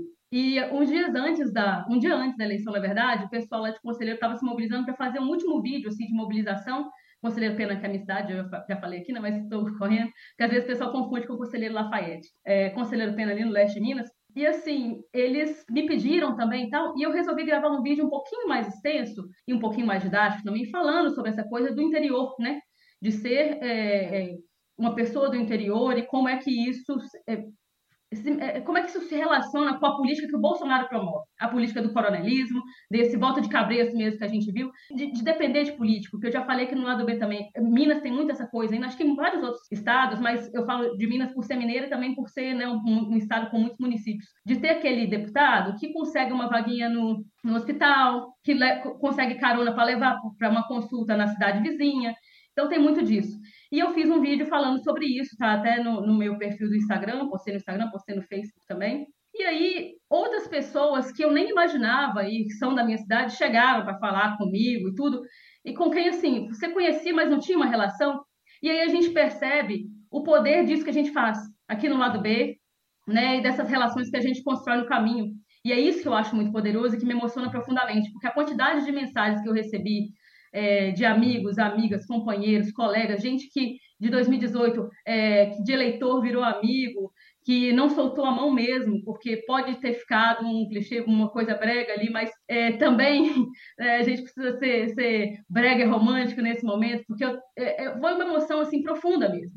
E é, é, é essas pessoas que eu quero dedicar, porque são elas que, que fazem esse país. Essa vitória foi uma vitória da classe trabalhadora. Né? Os trabalhadores organizados ou não, eles reelegeram Lula porque o Lula representa o medo de todo patrão, que é o medo da volta do cipó de aroeiro no longe de quem mandou dar. É disso que eles têm medo, e é bom que tenham.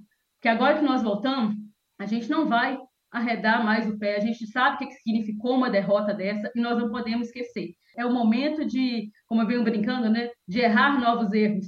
Então, esse da memória não pode ficar para trás. A gente precisa de um memorial do, das vítimas da Covid, a gente precisa de um tribunal de Manaus, a gente precisa de colocar esses casos para poder pagar. Eu, tô, eu não estou mais afim, eu acho que a conciliação é importante e o Lula só ganha porque ele é um grande articulador, um grande conciliador. Isso foi um problema lá no passado, o pessoal falando que ah, concilia demais, é porque ele é a política viva. Isso é muito bom. Mas não é que eu estou cansada de conciliação, é que agora eu quero vingança. Eu quero o Ministério da Vingança.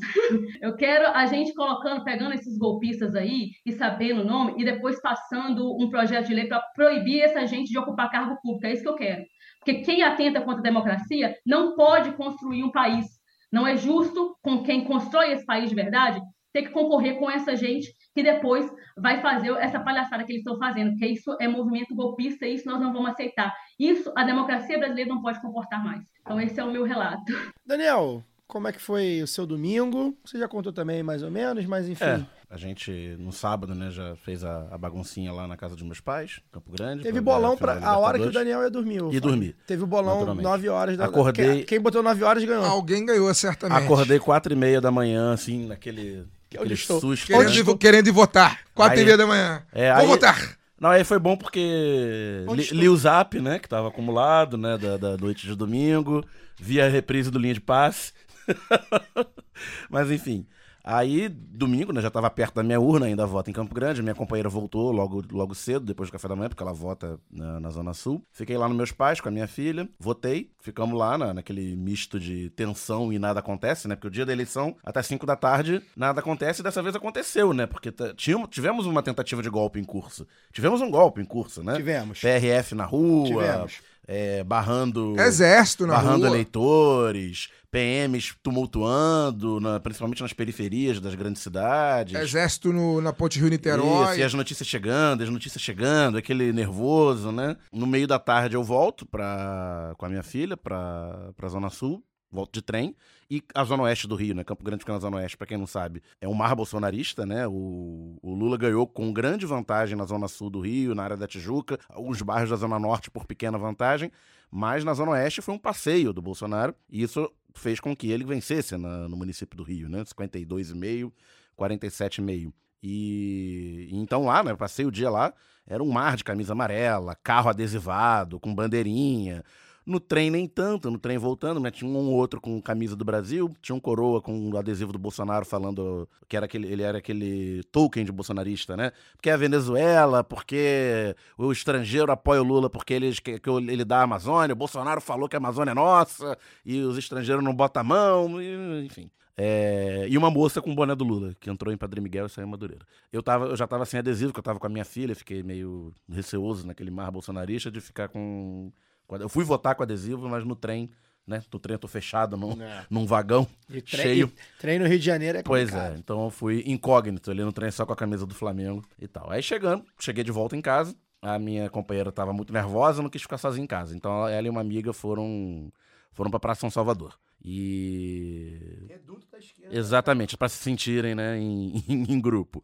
E aí eu fui, fui me comunicando com ela, a gente tinha combinado de ir pra casa de uns amigos, vou chegar lá mais tarde. E aí, na hora que a minha filha foi tomar banho tal, aquela coisa se arrumar, enquanto ela tomava banho, esperava pra, ela, pra gente se encontrar com a, com a minha companheira, começou a apuração. Aí começa a apuração, né, com logo bem no iníciozinho o Bolsonaro dá um salto, bate 56% e logo começa a cair. E vai caindo, ele cai muito rápido até 52, 51 alto.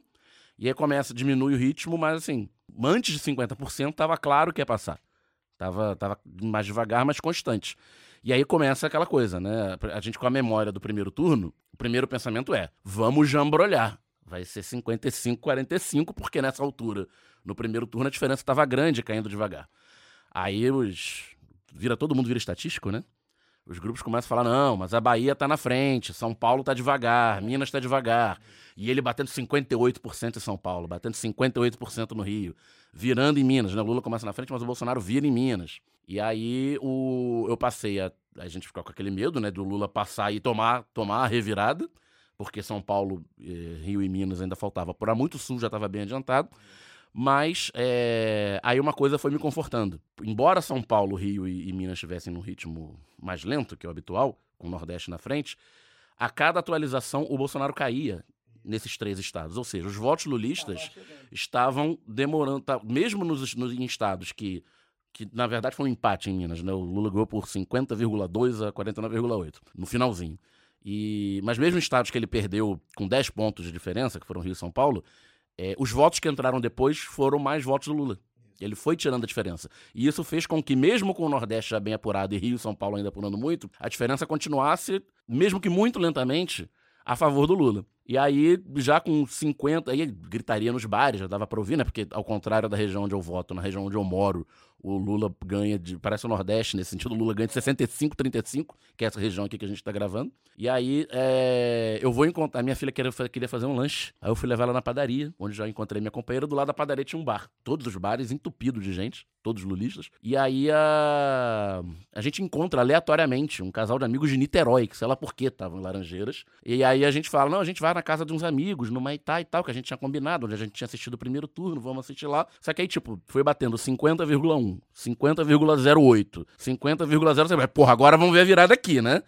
Não não vai ver a virada dentro do carro, vamos ver a virada aqui com, de, de galera. E aí, na hora que vira, que bate o 50,01 Bolsonaro e e depois bate 50,01 Lula, a na rua passava uma procissão de São Judas Tadeu. a cena de Fellini. E porque- acaba de chegar São Judas Tadeu. Dia 28 de outubro, que foi a sexta-feira, é dia de São Judas Tadeu, a paróquia é aqui no Cosme Velho, e no primeiro domingo após o dia rola a procissão. Aliás, padroeiro do Flamengo. Isso. então, no, no dia seguinte é o Trio da Libertadores. No momento da virada do Lula, passa a pro- procissão completa. Carro, o santo, São Judas Tadeu, flamenguista de esquerda. Então, o pessoal, o pessoal gente. vestido com aquelas roupinhas vermelhas, que eu não sei o nome, da igreja católica e tal.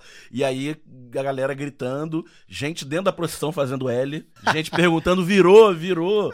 A galera grita, São Judas, São Judas, cena memorável. Aí a gente entra no carro e fomos é, pro Maitá assistir a- o, o restante da apuração, né? Na casa de uns amigos, aí é, me cabe dizer aqui, enfatizar, que foi bastante simbólico, porque é um grupo de amigos da creche da Luísa. E a gente ficou amigo Porque ali em 2016, as nossas crianças todas com um ano, um ano e meio, mais ou menos, estavam no processo do impeachment, né? No primeiro semestre de 2016. E alguém botou no grupo da creche, aquele grupo de pais e mães, no clássico grupo de pais e mães, gente, vou postar aqui. Quem quiser me manda, me manda direto, me manda uma mensagem pessoal pra gente fazer um outro grupo.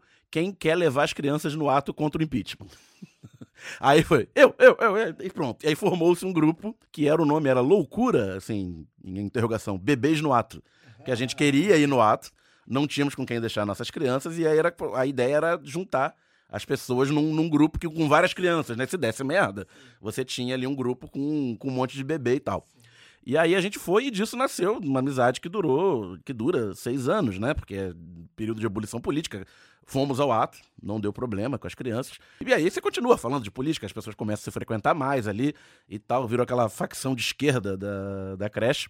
Então foi bastante simbólico que estávamos juntos em 2016, ninguém soltou a mão de ninguém, estivemos juntos na, na apuração de 2022, aí com as crianças já grandes, correndo, as crianças bandeirando pro Lula, na hora que, que, o, que o Bonner anuncia, né, que o Lula estava eleito, já estava bastante precificada, né, a, a vitória do, do Lula, assim, 96% não vai virar, tá virando em Minas, tava diminuindo a diferença no Rio, São Paulo, no, rest, no restinho ali, não ia virar, era só questão de tempo, anuncia, né, mas aí no, no anúncio oficial a galera explode, a galera vai pra rua, era uma rua, é uma rua no, no Maitá que é uma rua de paralelepípedo alta, né, não tem trânsito nenhum, aí foi criança pra rua, o pessoal foi bandeirar, gritou e tal, aquela festa toda, então fica o um abraço aqui pro Fábio Cascardo, que foi nosso convidado duas vezes, que era o dono da casa. A companheira dele é Rosa, o Léo, Luciana, Bernardo, a Lia, é, Gisela, todo mundo que, que tava lá e foi, foi bastante simbólico a gente estar junto. E depois voltamos para casa. Aí eu falei que eu não consegui passar o, o domingo vendo resenha esportiva e reprise de. A gente foi, viu lá o, o discurso do Lula, foi para casa mais ou menos 11 horas, meia-noite. E eu não consegui fazer o meu dia de Flamengo. Mas segunda-feira eu fiz meu dia de Lula. Só lendo as notícias, vendo Globo News, as resenhas políticas, reprises do Que discurso. canal, hein? Que canal.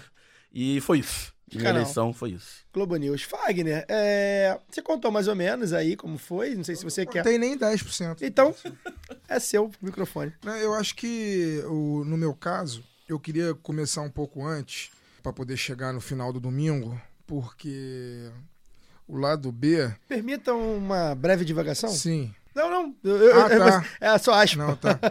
Não, porque o lado B, ele existe, na verdade, da nossa inconformidade com o golpe de Estado que foi dado no Brasil em 2016. Tava em curso, né? É. Tava, não tava concluído. É, ainda. mas já a gente Não, mas sabia, a mas a gente, já mas a tava gente sabia que tava igual a vitória do Lula. Tava, a gente tava sabia que ia acontecer. É, a Dilma já tava fora. O lado B, ele existe por causa disso, por causa da nossa inconformidade com um golpe de Estado que foi dado, vamos usar aqui o português claro e direto, foi um golpe de Estado foi dado no Brasil para encher o cu de rentista de dinheiro e fuder a grande maioria da população. É por causa disso que a gente está vivendo o momento que a gente está vivendo hoje.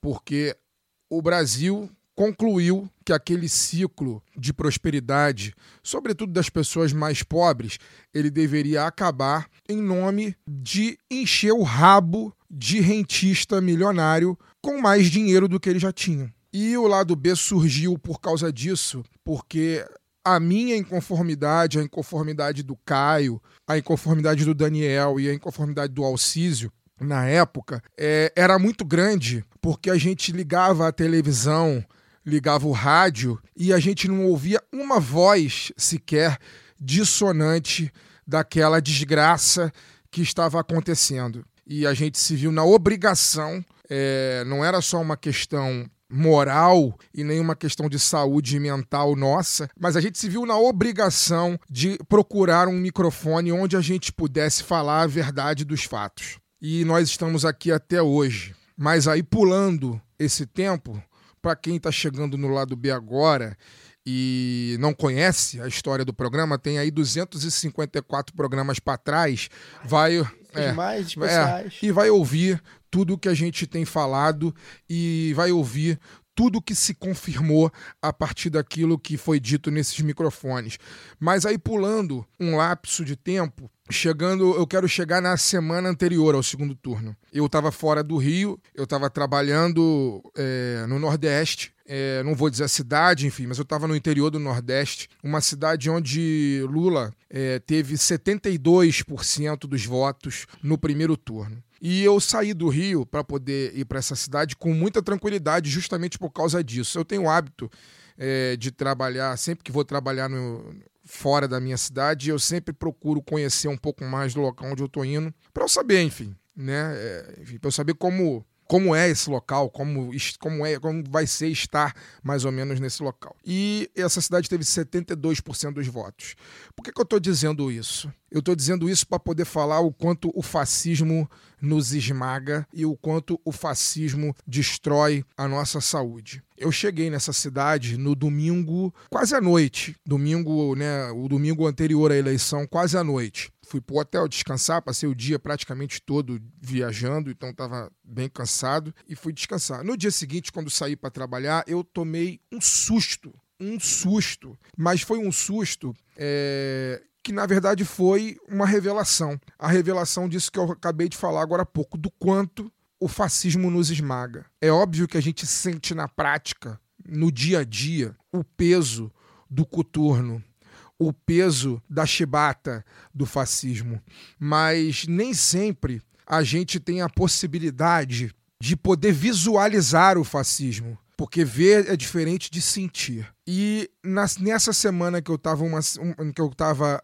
fora do Rio de Janeiro, numa cidade lulista, eu vi, eu visualizei a força do fascismo. Para quem não sabe, eu trabalho, meu trabalho é basicamente, é, eu, eu, quando estou no Rio, eu trabalho em escritório, né? Mas quando estou em campo, eu trabalho, meu trabalho é trabalho de campo. Eu faço visita a campo. Eu converso com as pessoas, com as populações, população rural, com o poder público. Eu entrevisto as pessoas. Meu trabalho é esse. E eu fiquei a semana inteira fazendo uma série de visitas, uma série de entrevistas, portanto, andando na rua todos os dias, o dia inteiro, de segunda a sexta-feira, que foi o dia que eu comecei a minha volta para o Rio. E numa cidade que deu 72% dos votos a Lula no primeiro turno, eu falo empiricamente, eu falo sem medo de errar, que nas ruas, durante toda a semana que eu estive lá, 90% das referências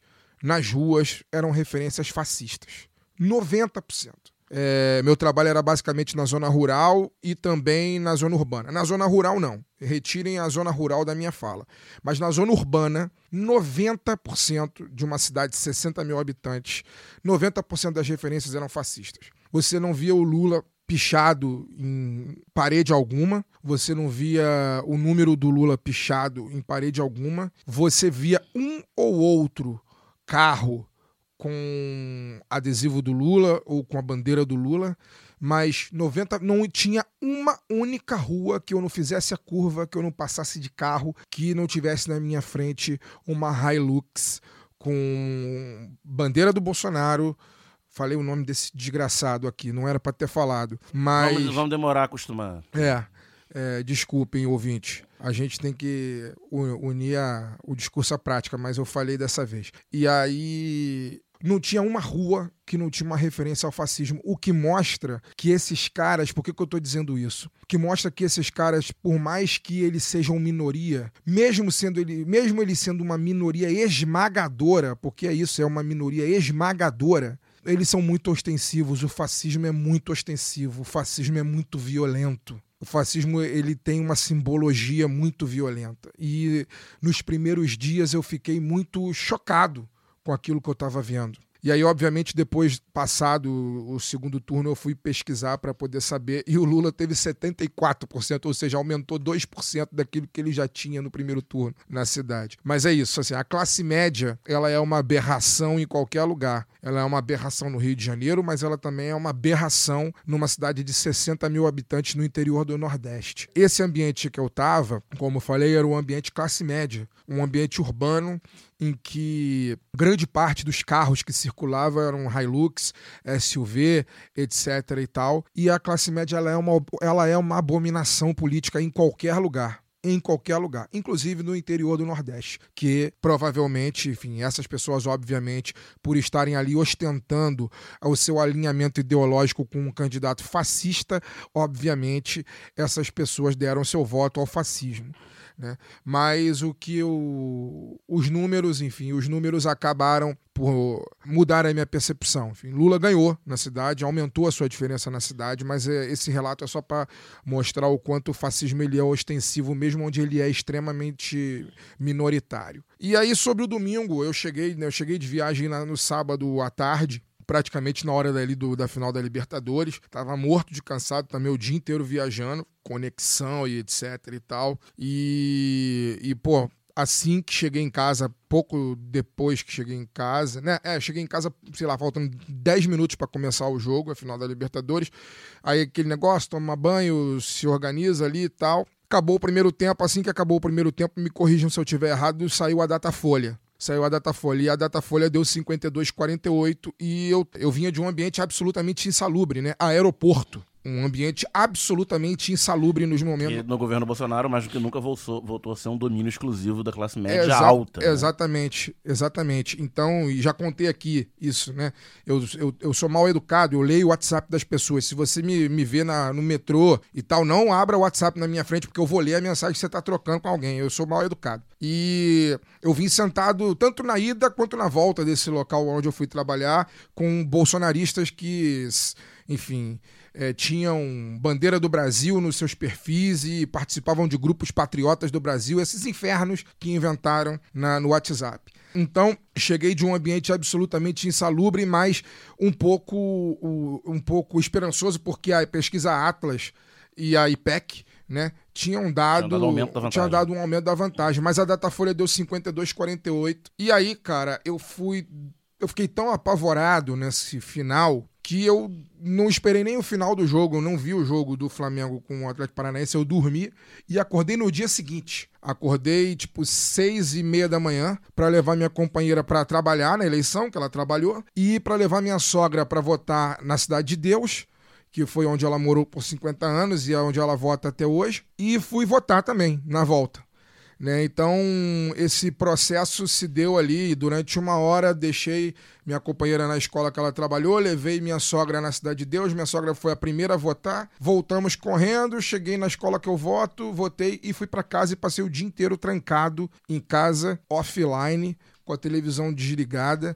Eu não queria acompanhar absolutamente nada porque aquela pesquisa, aquela pesquisa Datafolha estava batendo muito na minha moleira e, e eu não queria pensar muito nisso. Então eu criei alguns mecanismos de autodefesa para não pensar nisso, até que, enfim, deu 5 da tarde. Logo depois minha companheira chegou da sessão onde ela trabalhou e a gente tinha combinado ir para um, a casa de um casal de amigos em Vila Isabel, que, onde rolaria um churrasco e a gente acompanharia num churrasco. Mas chegando lá, a gente chegou, já estava ali com seus 50 e tal de a porcentagem de apuração. É... Aí já tava a curva embicada. É, já tava embicando e mesmo assim eu muito tenso, enfim, não, não, não quis acompanhar em frente à televisão, fiquei num espaço destacado do quintal lá longe da TV, até que eu ouvi a, a voz desse meu amigo gritar é, conversando lá com o pessoal, falar, vai virar na próxima. Aí no que ele falou, vai virar na próxima, eu voltei, eu fui para onde tava todo mundo e acompanhei. E aí, cara, quando virou, foi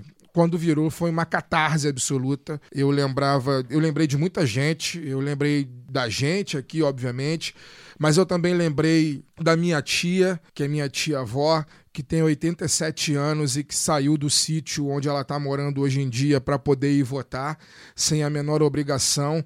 Lembrei da irmã dela, de 90 anos, que ela arrastou para poder votar também. É, as duas me emocionaram muito dizendo que iriam votar e eu lembrei delas, obviamente. Tentei falar com elas, mas elas já estavam dormindo naquela altura. São senhoras de 87 e 90 anos que moram na roça, então já estavam dormindo. É, eu lembrei do nosso camarada Marcelo Biar, que morreu, Boa. morreu na pandemia, Boa. morreu quando não deveria ter morrido morreu. É, é, meio curioso falar isso, né? Mas morreu numa idade que não é para morrer, mas o fato é que morreu, graças a esse governo desgraçado. Lembrei muito do Biar, que estaria muito feliz se tivesse com a gente aqui hoje. Enfim, eu lembrei de muita gente, cara. Eu lembrei de muita gente. Muita gente que eu lembrei, eu mandei mensagem aos prantos. É, quem ouve esse programa, que recebeu minha mensagem aos prantos, vai saber, porque eu só pensava nisso, cara. Eu só pensava nisso. A gente não podia mais ser governado por uma corda de assassinos, a gente não podia mais ser governado por gente da pior espécie, por esses seres humanos que não dá nem para chamar de ser humano, na verdade. É, é uma etapa anterior a ser considerado Homo sapiens. E, e por mais que me choque saber que muita gente não consegue nem discernir isso, não consegue nem ver a diferença entre um ser humano e um pré-humano, ao mesmo tempo fico satisfeito de saber que mesmo comprando muito voto, mesmo roubando muita eleição, mesmo fraudando muito processo, mesmo atropelando a lei como atropelaram, eles só tiveram 400 mil votos a mais do que, do que tiveram em 2018. E o Lula 13 milhões a mais. Que e, exatamente. Então, nós somos maioria e, e de lá para cá, cara, eu, eu só tenho alívio, assim. Como é bom, como é bom você viver num lugar que não é párea mundial, brother. É bom demais você a ver. Enxurrada de congratulações. É, é bom demais você vê que o mundo, o mundo voltou a se importar com o Brasil. É bom demais você ver que você não pertence mais ao lixo da humanidade. É muito bom. É um ser humano na presidência, né? A gente comentava isso também off, né? Ter um ser humano na presidência da República, é, enfim, já é um alívio. E ter um dos maiores seres humanos do seu tempo, pelo menos, e o Lula é um dos maiores do seu tempo, no que ele sabe fazer, que é política. Ele é um dos maiores políticos do seu tempo. Né? É, o Fagner mesmo já falou aqui, né? Do século XXI, talvez é o maior, eu acho. Eu não, não, não, não vejo, enfim, não tem comparação. Não tem, não tem o segundo colocado não tá a um planeta atrás. É, é, o, o Lula... século XXI, o segundo tá um planeta atrás. É um homem que viu o Xi Jinping e o Biden parabenizá-lo e elogiar. Zelensky, Putin, Palestina e israelenses, literalmente, né? Literalmente. Ele, quando brinca, né? Eu acabo com essa guerra aí, toma uma cerveja. É, ele, tem, ele tem esse poder. Para resolver a crise é climática na COP27. Ele, ele é já. Davos, COP27 a fascista primeira-ministra da Itália, porque os nossos fascistas, a gente sempre falou isso também. Os nossos. Ah, o mundo inteiro tá aí com fascismo, mas os nossos eram os piores. A fascista da Itália, primeira-ministra, parabenizou, não, vamos atuar e tal. Esse é o Lula, né? Esse é o Lula. E, enfim, né, embora a gente esteja fazendo um programa para frente, de, de alívio, de esperança, e eu acho que tem que ser assim mesmo, eu não consigo não conceber, é, é, não, não, não entender tanto esforço para fazer esse homem viável. Mas, enfim, a gente viu aí, né? É, na abertura, né, a gente botou, né? Por exemplo, a, a trajetória do, do, Lula, né? O arco do herói do Lula. A jornada do herói, uma coisa inacreditável. A compra de, de votos e tudo mais, enfim. A gente está lembrando aqui de quatro anos atrás, né? Da gente no, na nossa depressão, no nosso medo e tal. Há quatro anos atrás o Lula estava numa cela na sede da Polícia Federal Exato. E aí algo construído, né, gente? Né? Foram muito tempo para botar o Lula é, é, na cadeia e, via, e viabilizá-lo. E mesmo assim, é isso. A gente conseguiu vencer, né? Olhar, olhar pelo, pelo lado, pelo copo meio cheio. A gente conseguiu, contra isso tudo, a gente conseguiu. A nossa, é. só para fazer um, um último parênteses, a nossa mídia, que foi fundamental nesse processo de construção da imagem do Lula ladrão, né? Ela não só construiu essa imagem do Lula ladrão, como ela construiu no subconsciente. Eu não, eu, eu não sou é, é, no inconsciente. É, é, o inconsciente, né? Eu não sou letrado aí nessa questão, mas acho que é inconsciente. É um dos dois aí.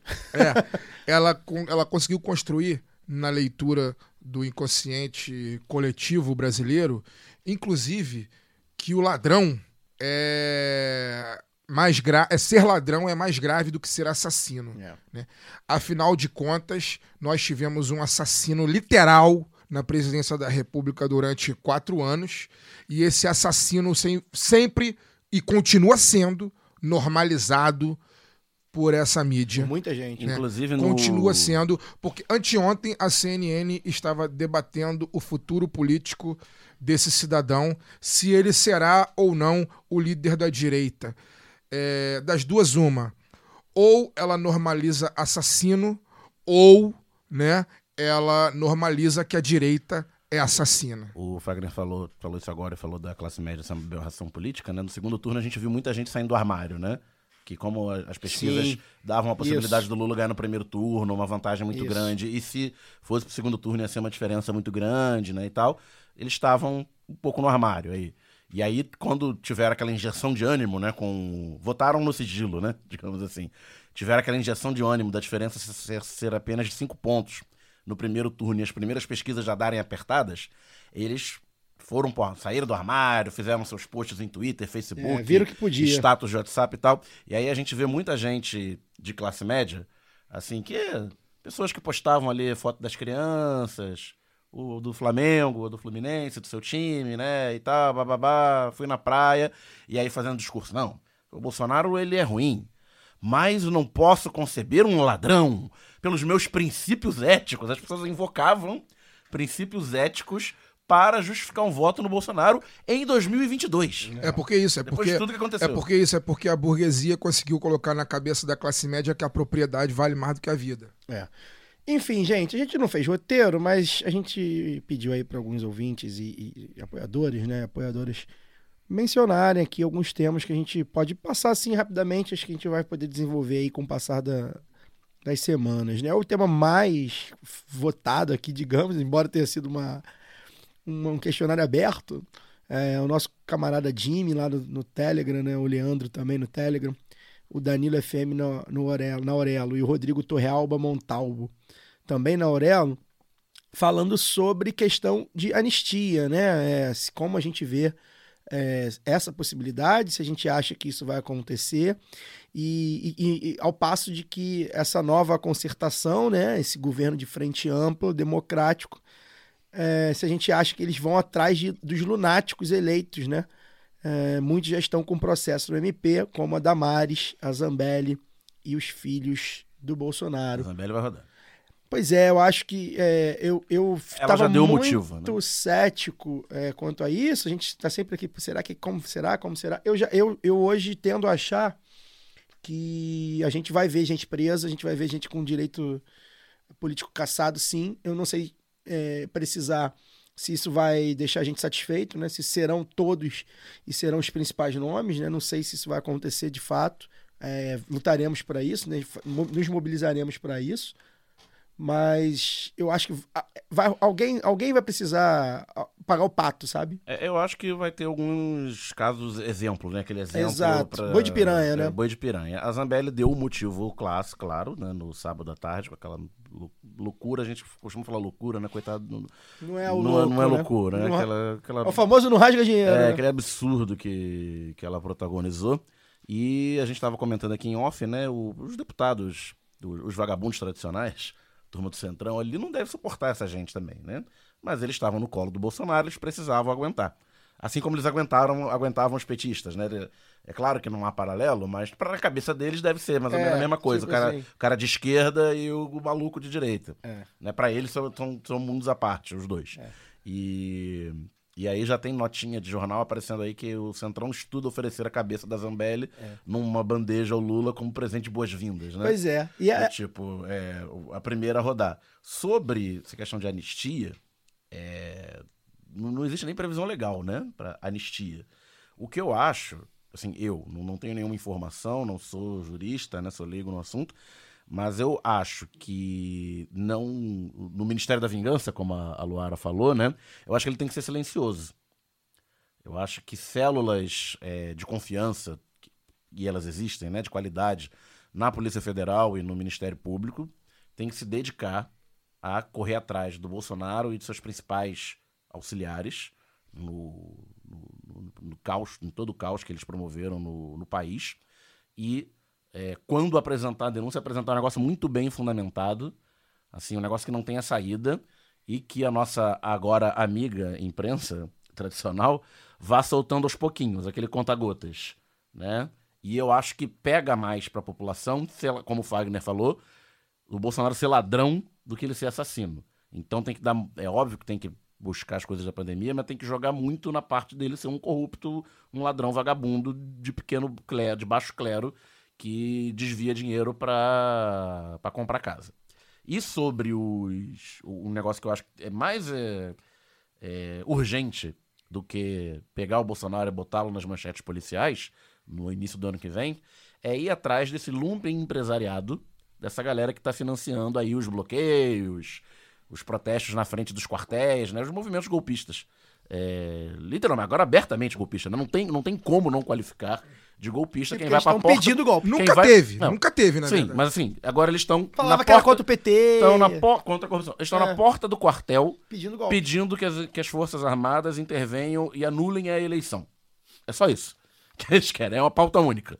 Então não tem como chamar de outra coisa. Xandão já chamou de. de E de tirando criminoso. esses, as pessoas que, como diz o Orlando Calheiros aí, é, vivem num insulamento, né? Só se informam por grupos de WhatsApp que acreditam que o, que o Alexandre de Moraes foi preso, que o Lula foi preso, que o Bolsonaro decretou intervenção militar. Estavam ontem na, na central comemorando que o Bolsonaro decretou intervenção militar. Eu não sei o que acontece quando essas pessoas descobrem que não aconteceu.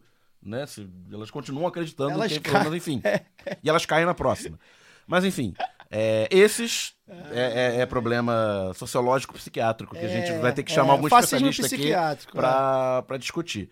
Mas quem tá acampado em estrada e em tese é caminhoneiro, né, vive de frete. Você tá quatro dias parado na estrada, você não tá ganhando. E alguém tá pagando. E quem tá acampado lá também tá quatro dias sem trabalhar. Eles estão fazendo churrasco na estrada, cara. Alguém fornece a carne. O, o Lula nem, o Lula nem diminuiu o preço da carne ainda. Alguém fornece Os caras já estão fazendo churrasco. Alguém fornece a barraca, porque tá fazendo frio em boa parte do centro-sul do Brasil, onde está a maior parte dos bloqueios. Ou seja, tem gente botando grana. Banheiro químico. Banheiro químico. Tem gente botando grana e não é pouca grana. Assim, claro, se você compara com o orçamento da União, é pouca grana. mas Não é pouca grana pa- comparando com o bolso de uma pessoa física.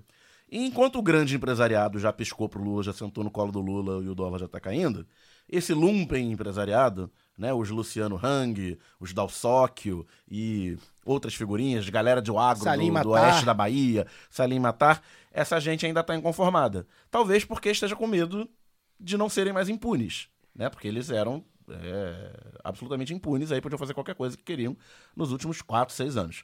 Então, eu acho que tem que muito rapidamente é, colocar a Polícia Federal e o Ministério Público, as partes que prestam, para trabalhar, para ter gente. E o discurso do Alexandre Moraes hoje me dá esperança Muito nesse bom. sentido, né? De que golpistas serão tratados como criminosos.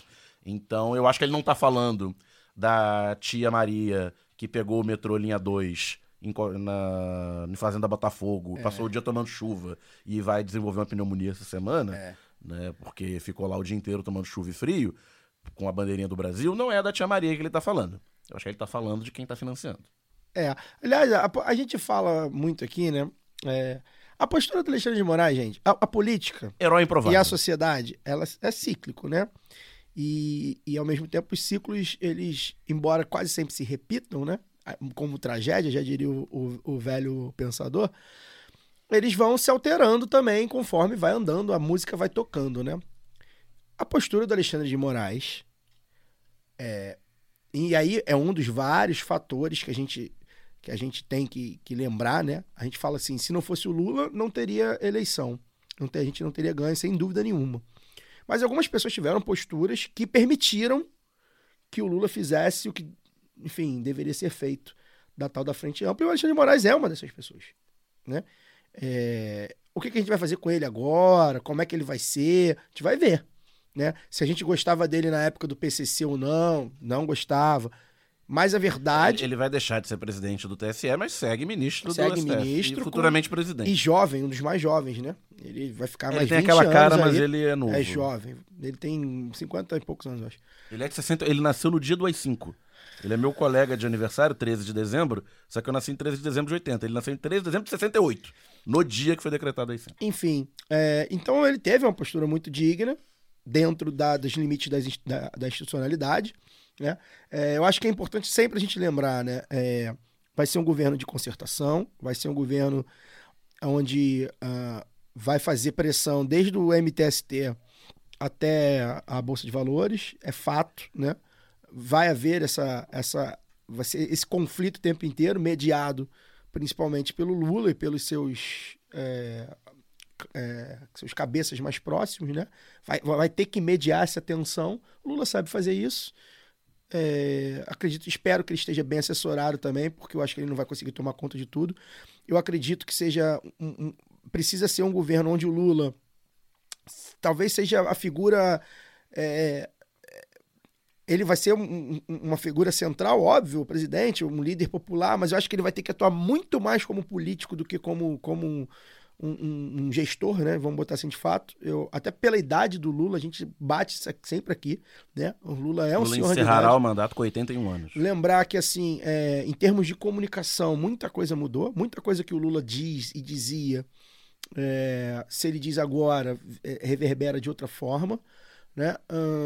Eu acho que, aliás, a comunicação vai ter que ser algo muito específico. E a campanha nesse segundo turno mostrou é, qual é o caminho. Aliás, falei no Twitter também, mandar um beijo na figura da Luma, né, da nossa amiga Luma Please. Mas enfim, Felipe Neto, André Janones, é, o pessoal do Twitter, das redes sociais, né, é, Jaime, é, Tesoureiros, o próprio Orlando citado aqui, o Anarcofino. Essas pessoas tiveram um, um, um papel fundamental, não necessariamente para virar voto, para ganhar voto, mas para tentar pautar o debate, para tentar mostrar um pra outro lado. explicar como é que funciona. Explicar como funciona. Traduzir os movimentos, né? E para criar uma simbiose entre movimentos sociais, organizações, partidos, políticos e a população. E aí, é, a gente vai, vai precisar disso. Hoje, o Orlando mesmo falando de- no Intercept, uma, uma entrevista bem legal, procurem aí. Vai precisar disso, porque ah, o formato de comunicação deles vai continuar. Talvez com menos força, porque vai ter menos dinheiro, mas como a gente fala aqui, é uma questão internacional, vai ter apoio internacional, vai ter dinheiro internacional. É, há interesses por trás disso, vai arrefecer, Vai mas não vai governos morrer. estaduais importantes. Governos estaduais, co- é, partidos ainda e tudo mais, é, quadros políticos no Congresso e no Senado, em- é, empresas, né, como a gente falou, enfim. Então a gente vai precisar disso. Eu acho que o Lula vai precisar. Por que que acontece? É, procurem aí também um texto chamado Parem as Máquinas, da Piauí. Joguem aí, revista Piauí, Parem as Máquinas. Quem é interessado em jornalismo, jornalista, ou inter- ou interessado em comunicação, enfim, política, leia. E esse texto diz, entre outras coisas, que acabou, se um dia existiu, acabou a farsa do jornalismo isento. Acabou. Então, é, acabou porque é isso, né? Os caras hoje, eles. eles é, e o Brasil está dividido. O Brasil está dividido. Boa parte dos 58 milhões de votos do Jair Bolsonaro é de gente que só consome a Jovem Pan. Embora a Jovem Pan também já esteja tentando fazer um rebranding aí por, por questões. é, é, é, por interesses econômicos. Mas são pessoas que consomem o Zap, são pessoas que consomem o Facebook. Né? É, eu ouvi do cara lá, não, tem precisa de 72, eu ouvi na rua. Não, não, você tem, tem que esperar 72 horas aí. Aí o cara falou assim, né? Aí o outro, acho que é bolsonarista também, mas não entendeu. Ele, pô, mas será, será mesmo? Aí ele, pô, tá aí no Facebook, pô, abre aí teu Facebook. Então, assim, essas pessoas, elas só consomem isso. E a gente vai precisar para as outras 60 milhões e as outras que estão vindo, que não, que não votaram, ou enfim, a gente vai precisar comunicar pra, com essas pessoas, principalmente para essas pessoas. E aí eu acho que é um papel fundamental o Lula chegar na Rede Globo de televisão e também na Folha de São Paulo, e também no Estadão, e no UOL, nas, na grande mídia, e falar assim: vamos negociar. Vamos negociar. Institucionalmente, o governo federal está chamando vocês para negociar. Né? Por quê? Aconteça o que acontecer, gente. A Globo já é comunista. A Globo já é petista. Essa pecha não tira mais e a Globo sabe. Ó, e não é coisa só dos insulados. O meu grupo de controle que eu sempre Não, faço, que todos os aqui, bolsonaristas. Que, que acham, inclusive, pataquada essas, esses movimentos golpistas, assim, durante a eleição, ainda no primeiro turno, né?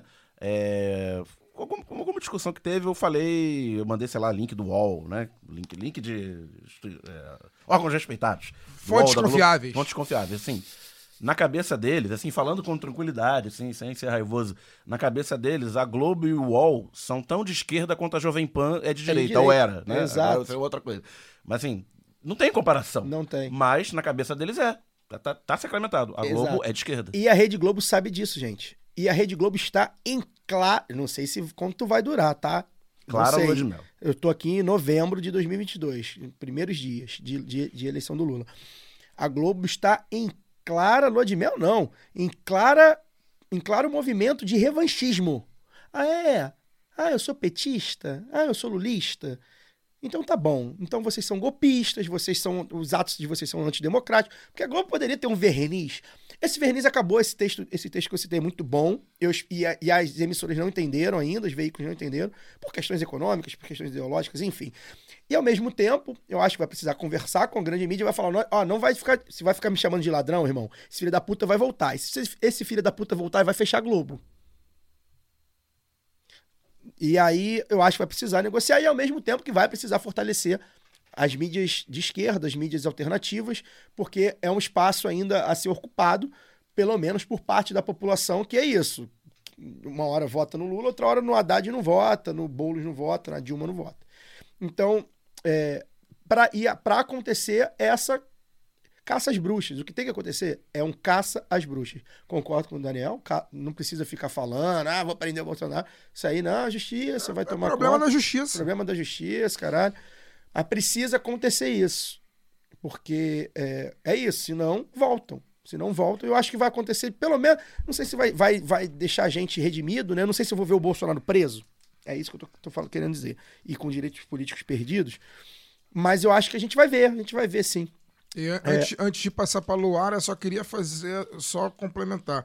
E além disso que vocês estão falando, eu acho que é fundamental, né? É, E aí não é uma questão só do Brasil, é uma questão da democracia liberal de uma maneira geral no mundo. né?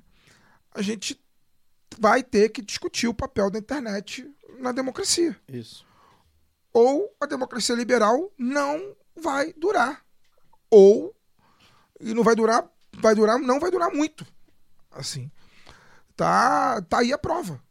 O que a gente está vivendo é a prova. A gente vai ter que discutir o papel da internet. A gente hoje no Brasil existem 57 milhões, o Bolsonaro, ele não chegou a 58, né? Foi 57 alguma coisa, né? Tem hoje no Brasil Não, existe passou, passou de 58. Passou? Hoje no Brasil tem aí uma alta concentração de 58 milhões de pessoas que vivem literalmente num Brasil paralelo. Exato. Vivem num Brasil que a fome não existe, vivem num Brasil que Covid é farsa, vivem, no, vivem nesse Brasil. E no Brasil que Alexandre Moraes está preso. Vivem no Brasil que Alexandre Moraes está preso. Essas pessoas, por conta da internet, elas vivem num mundo paralelo. Literalmente num mundo paralelo. E aí, como é que você você traz essas pessoas para o mundo real? Né? É, eu acho que a forma que não é fácil, né? Porque é um jogo de interesses muito grande, né? Bilionário. Envolvendo. Indústria bilionária. Mas a forma que a gente tem para poder fazer isso é discutir até onde vai o limite da internet. Porque a internet transformou essas pessoas em zumbis, em zumbis humanos. Essas pessoas não têm mais capacidade de Não, senso e crítico. lembrando, quando a gente fala de regulação na internet, a gente não está falando de ter um algoritmo que barre um, um determinado conteúdo nos celulares e tal. Eu acho que, assim como nos atos golpistas, tem que ir atrás da estrutura de financiamento.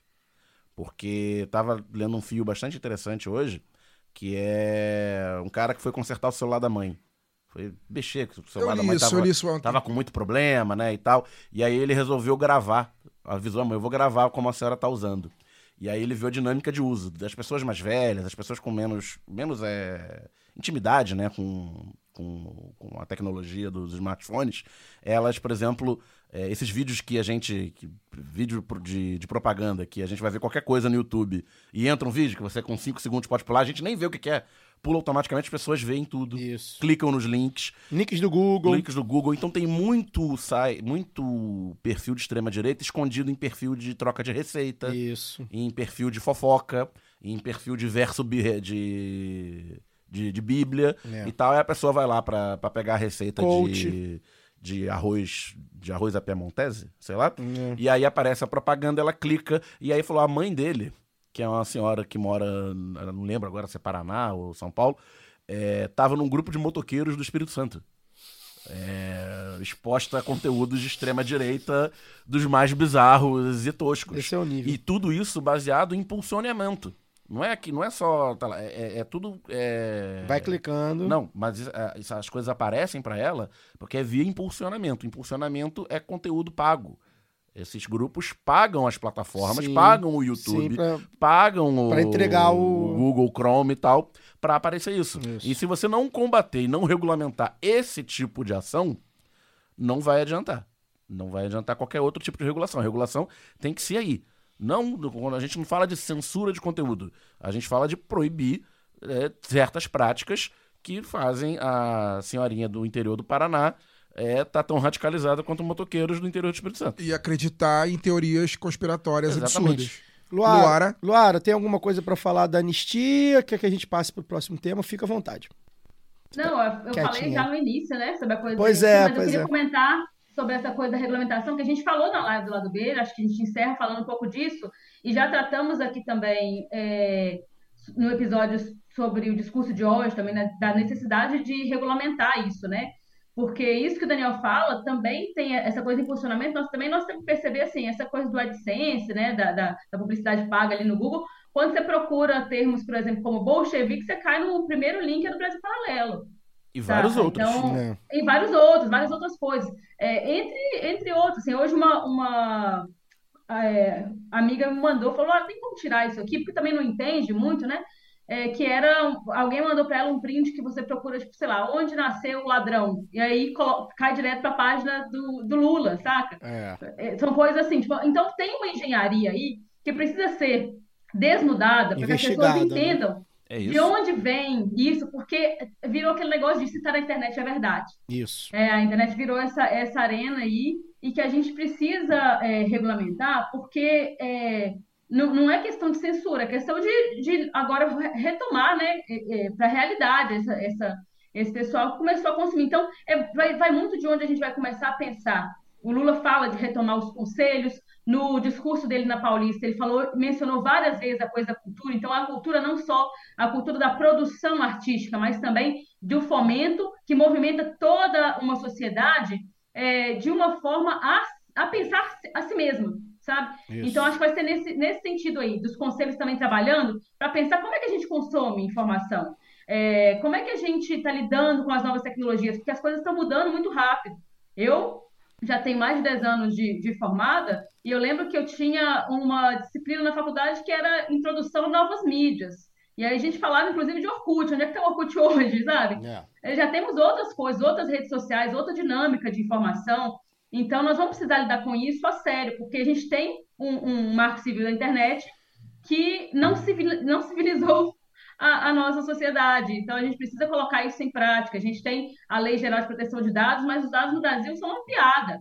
Né? O que aconteceu de vazamento de dados desde 2016, principalmente, né? 2018 com a, a Cambridge Analytica, e a gente viu isso acontecer, viu é, esses atores aí ganhando muito dinheiro, então as, as, as big techs, né? Facebook, Twitter, ganhando muito dinheiro, mas se esquivando de responder é, socialmente sobre uh, as consequências desse, é, dessa estrutura poderosíssima de formação da, da opinião pública, e a gente não pode mais é, lidar com isso dessa forma. Se eles querem pautar a política, eles têm que responder por isso também. E a gente quer essas respostas porque é, não, não estamos falando de abrir mão de tecnologia, ninguém aqui é ludista. A gente não está falando de, de, quebrar máquina, nós estamos querendo usar isso para o bem comum. Eu acho que pode ser aliado, mas a gente vai ter que reaprender a usar isso, é, e isso só pode ser feito coletivamente. Né? Não só porque nós já temos gente que está imersa nessa, nessa nova ideia de sociedade digital também, mas porque eu realmente acho que isso pode ser bem feito, isso pode ser, ser usado para. Como, igual estamos aqui também, né? Nós estamos aqui, eu estou do Espírito Santo conversando com vocês, então é, possibilita novas formas de interação, a gente tem que aprender a usar isso para o bem comum. É, eu acredito que é um grande desafio, mas que é, é talvez um dos maiores aí para o próximo período e que nós precisamos lidar com a comunicação a sério. É, esse tema acho que também contemplou um pouco aqui da, do tema que o Kleber Vinícius, lá no nosso Telegram também, um ouvinte de muito tempo, né, sobre o fato da extrema-direita estar na oposição, né? E como será fundamental a mobilização constante. Acho que a gente falou sobre isso agora nesse, nesse tema também, né? É, o Luizão botou aqui um tema legal também, mas eu acho que, que, que, que não dá para dizer muito, talvez precisasse de um, de, um, de um programa inteiro, né? Enfim, vamos ver como é que se desenha, que é o tema do, dos ministérios, né? Quem acha que vão ser os ministros e quem a gente gostaria. É, acho que ainda está muito. Quem eu gostaria não será ministro em sua maioria, posso adiantar isso. acho que será muito. Esse, esse tema, eu até tuitei isso no dia, né? É, é, o fato da gente poder especular, por exemplo, Silvio Almeida no Ministério da Justiça. É, eu acho que não vai ser, eu acho que é uma grande, grande eu viagem. Quero, eu quero alguém mais vingativo. Acho que é um grande chute. Não, Silvio Almeida é um lorde, né? É, eu quero alguém mais vingativo. O CH vai, já falei. Não, o CH vai no, no, no, no STF. É, o fato do, do, do, Silvio Almeida, a gente poder especular o Silvio Almeida e ter algum tipo de. Já mostra que voltamos a ser um país, mostra né? Mostra que a gente voltou. A gente, a gente poder especular Fernando Haddad, que a gente. Haddad eu acho que vai ser ministro. Não sei a qual. Gente, a gente sabe, dizem que planejamento, né? A gente sabe da, da, ele, ele é bom nisso. da dificuldade do Haddad eleitoral, enfim, né? Um cara que. Enfim, tem ter uns problemas assim, digamos, na hora de disputar a eleição, mas, porra, é um cara muito inteligente também. Então a gente poder falar assim, caraca, vai ter o, pode ter o Haddad, talvez não tenha, mas pode ter, né? Aquela lista que a CNN, CNN deu, né? Porra, imagina a Sônia Guajajara no ministério que será é, criado. Essa tem chance. É, é, para, para os povos originários. Eu quero o Ailton Krenak. Ca... É, cara, é, a, a, gente poder a ter um a... ministério.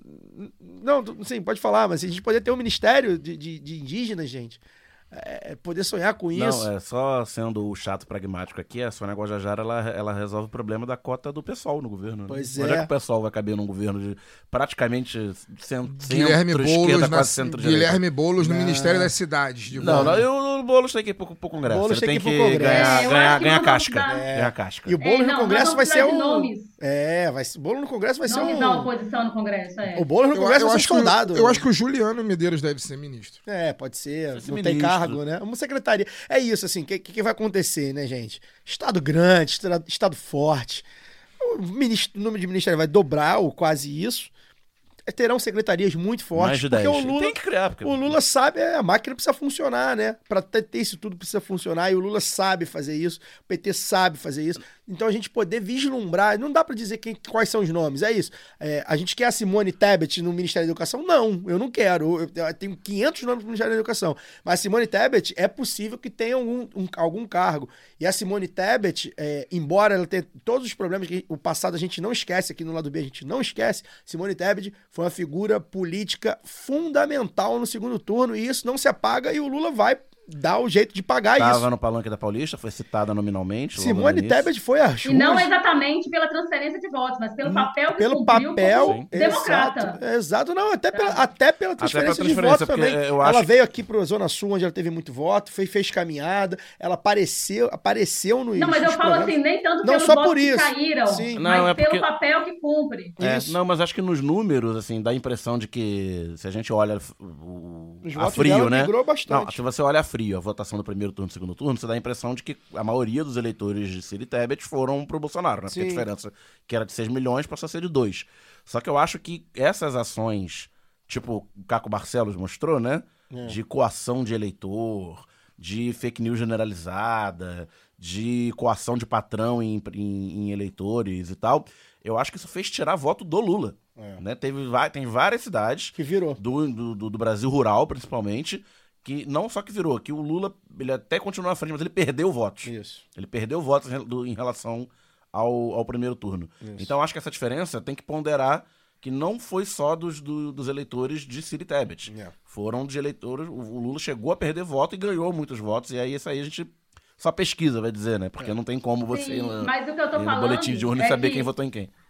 Mas o que eu estou falando, Daniel, é, é pelo papel que a Tebet cumpriu é, de, do discurso que ela faz Sim, sim. pela democracia. Que mesmo que seja essa coisa que é só as Tebet da vida e as pessoas, é um conceito né, muito é, de, de democracia, né, que nunca, nunca chegou para todo o Brasil, mas que se sustenta e eu acho que é o que tem hoje reverberado, inclusive entre ah, os bolsonaristas, porque não, não tem 58 milhões de pessoas nesses atos golpistas, pelo contrário, É. são ah, atos espalhados, mas com, com pouca adesão, assim, nos atos, estou falando ontem, eh, tiveram mobilizações com, com mais gente, tudo, mas não se sustenta. E, e o que fica é as, as pessoas dizendo, não, é, democracia é isso, ganhou quem teve mais voto. Né? Então a gente acho que teve isso. Eu, eu não achei que, ia ouvir tanto isso, mesmo na bolha bolsonarista que eu tenho acompanhado. É, então o discurso que ficou, eu acho que a Tebet cumpriu muito bem esse papel. Com certeza. É. E é isso, a história é cíclica, a história vai, vai andando e ela, no momento crucial, falhou em 2018, né? Mostrou ali, talvez, um- um- o que é de fato, mas em 2022 soube capitalizar e foi importante. Mas é isso, só pra gente encerrar nessa questão do ministério, não dá pra saber muito, vamos ver, mas eu acho que só gente, da gente poder es- especular, né? Os nomes, é, nomes de pessoas, né? De, nome de gente, né? Não nome de, gente, fascistas. Chega de Mário Frias. Chega de amor Deus. Chega de Ah. vai Não vai ter bizarro, né? Não É vai ter assim, bizarro, vai ter ruim. o- Vai ter gente ruim, vai ter um- gente de direita, mas não vai ter Então, bizarro. Eu falei, eu falei no. Não vai ter lembro qual fascista. grupo, não lembro qual grupo eu falei isso essa semana, que nas especulações pro Ministério do Lula, o pior ministro do Lula vai ser aquele cara que é, podia ser o melhor ministro do Bolsonaro. É, Que é aquele o cara da centrão, direita tradicional, centrão, tá ali pra se locupletar É. e pra fazer política pra Qualquer sua um, base e tal. não só desse governo, como dos outros, inclusive, de qualquer governo. Sim, é, é. não, eu, talvez, não sei. O governo do PSDB tinha seus, seus quadros e tal. Que a gente pode discordar. Ricardo mas- Salles, inclusive, foi secretário, secretário Ah, do do PSDB. Alckmin, inclusive. Não, Mas eu digo- tô falando não, do eu tô governo falando, eu tô falando do governo do governo Lula Ah, passado. sim. Ah, tá. Mesmo aqueles que nós não Sim. concordávamos lá atrás, é, é, é, aquele que era da agricultura lá, que eu esqueci o nome, sei o que, Rodrigues. Roberto Rodrigues. Roberto Rodrigues e tal, que eram os piores nomes que poderiam surgir. é, seriam, sabe, seria São nomes razoáveis no melhor disparado O desse Marcelo, governo que acabou. o Marcelo Castro, que é o relator do orçamento, era alinhado com o governo, é, foi ministro da Dilma, inclusive. né? Ah, tinha vários. Ricardo Barros foi, foi, foi líder também de, de governo, enfim. É, então é isso, né? O, o, é, o Luizão também pediu pra gente falar aqui do futuro do São Paulo com o Tarcísio que resta pra Haddad. Acho que resta pra Haddad um ministério, ele deve ter um ministério, acho que, que não vai além disso. Se ele tiver uma boa, uma boa avaliação, como teve no Ministério da Educação, ele pode, né? Ele é um cara que é- já é conhecido. Falta ao Haddad uma coisa muito simples, que é carisma. E, e na eleição isso faz muita diferença. É, o- Sobre o Tarcísio em São Paulo, eu acho que tem dois. Assim, tem duas. Vai depender de qual grupo vai prevalecer. Ele tem dois eixos de apoio grande aí. Aquilo, aquilo que a gente sempre fala, né? O bolsonarismo não tem quadro que conheça o Estado. Então eles precisam de gente. Precisam de gente em massa para ocupar os cargos, sobretudo num Estado como São Paulo, que é o segundo orçamento do, do Brasil. Só fica atrás do orçamento da União. É, tem uma massa do- do- dos prefeitos de interior, de, de funcionários, de deputados estaduais que eram alinhados ao, ao- aos tucanos, né? Que governaram São Paulo durante quase 30 anos e que se bolsonarizaram no- nos últimos quatro anos. Você olha, o PSDB foi um, um dos partidos que bastante alinhados com a, com a agenda, principalmente econômica, né, do, do governo e parte da agenda doida, né, de voto impresso, essas coisas. E essa gente vai apoiou o Tarcísio em massa no segundo turno e vai fatalmente ser aproveitada na, na, na- na gestão do Estado. Outra coisa é que com a derrota no governo federal, São Paulo vira a tábua de salvação para muita gente. Muito cargo comissionado de Brasília vai ah, encontrar uma tábua de salvação em, em São Paulo. Paulo Guedes, secretário de vai Finanças. ser, é, vai ser aproveitado em São Paulo. A questão é, vai prevale- vão prevalecer os a parte do, do Lexotan, né, do- do- de quem vem do, do governo federal, dos técnicos, ou vai prevalecer a velha política tucana em, Tarcísio no PSDB, Paulo? hein? Isso que eu ia falar, cara. Posso, se vocês poderiam, se eu poderia dar um. Ele já não é do PL, né? Ele é do Ele é do Republicano. Eu poderia dar um, Tarcísio- fazer aqui uma previsão. Tá com cheirinho, Tarcísio do PSDB? Tenho, Eu acho que tá com eu cheirinho. acho que Tarcísio O vai vice ser. dele é ex-tucano, inclusive. Tarcísio vai ser um dos primeiros a largar totalmente a mão. Não vai ser o primeiro que o Cláudio Castro já largou. é, já né? largou. Vai largar totalmente a mão e vai passar a se vender como um ser, um ser humano normal. Inclusive de olho na presidência futuramente. Exatamente. Falar pra vocês, não vai Inclusive, haver. para não ser preso como todo é, carioca Não, que é, ocupa pois é, governador pois é. últimos tempos, É, os pauli- não é o- preso no Brasil. Os paulistas têm, os paulistas têm uma, uma chance ainda, né? Todo, todo governador carioca é preso, então. A gente vingou eles, porque a gente aqui o, o Rio elegeu um paulista em 2018, que foi preso. Que o Witzel Não é foi paulista. preso, Não, o não Witzel foi não foi É, preso, foi preso, foi, foi depois. Afastado. não, não foi preso ainda. É, Desculpa. não foi preso, ainda. Me antecipei. Cara, é, não vai ter governo. Gente, Bolsonaro vai ser uma palavra que não vai existir para os governadores. Nenhum deles. Nem o Jorginho Melo, nem os caras lá de Rondônia e Mato Grosso do Sul. Não vai, não vai. Não vai Até ter o Bolsonaro. Zema já falou, não vai ter. agora acabou, não vai ter pá. governador bolsonarista. Não, e no Mato não vai Grosso, ter. o candidato dele, o candidato que ele falou no debate, o tal do Capitão Contar, perdeu no Mato Grosso do Perdeu, Sul. ganhou Perdeu Eduardo por boa margem. A gente não falou aqui disso, mas enfim. É... Ganhou outro bolsonarista. É, Bolsonarista mas ocasião, não, ter, não não bolsonarista ter. raiz. Ninguém vai lembrar do Bolsonaro, nenhum governador vai lembrar do Bolsonaro. PSDB, em 2023. inclusive. Saudades do Tratado de Tordesilhas. Não vai. Enfim. É, O, o Jimmy também mandou aqui no Telegram. Futuro do orçamento secreto. Lula no Amazonas. É, é, Eu acho que o futuro do, do orçamento secreto é, primeiro, cair, né? Ah, ah, ah. Hum, depois eu falo. Você acha que não? Não, já fala aí. Eu acho que o orçamento secreto Vai vai acontecer a mesma ser- coisa do que o teto de gastos. Vai precisar ser explanado. Pode continuar, mas se quiser, não, não precisa. Né? É, assim como o orçamento, o teto de gastos, que pra mim a fala do Meirelles, eu falo isso desde, o primeiro, desde que o Meirelles apareceu naquela foto com dos ex-presidenciáveis, o Meirelles é o pai do teto, né? E ele sempre defende que o teto, que é muito importante e tal. O teto é um bezerro de ouro, né? Da, da mídia e do, do mercado, né? Idolatrado e tal. E o Bolsonaro já não cumpre. Mas. É. Mas enfim, tem que ter, tem que ter o teto, tem que ficar lá. É o bezerro de ouro a ser, a Bezerro de ser ouro. idolatrado. E aí o Meirelles vem e fala: não, o teto tem que ficar o teto, que é importante, o teto. blá.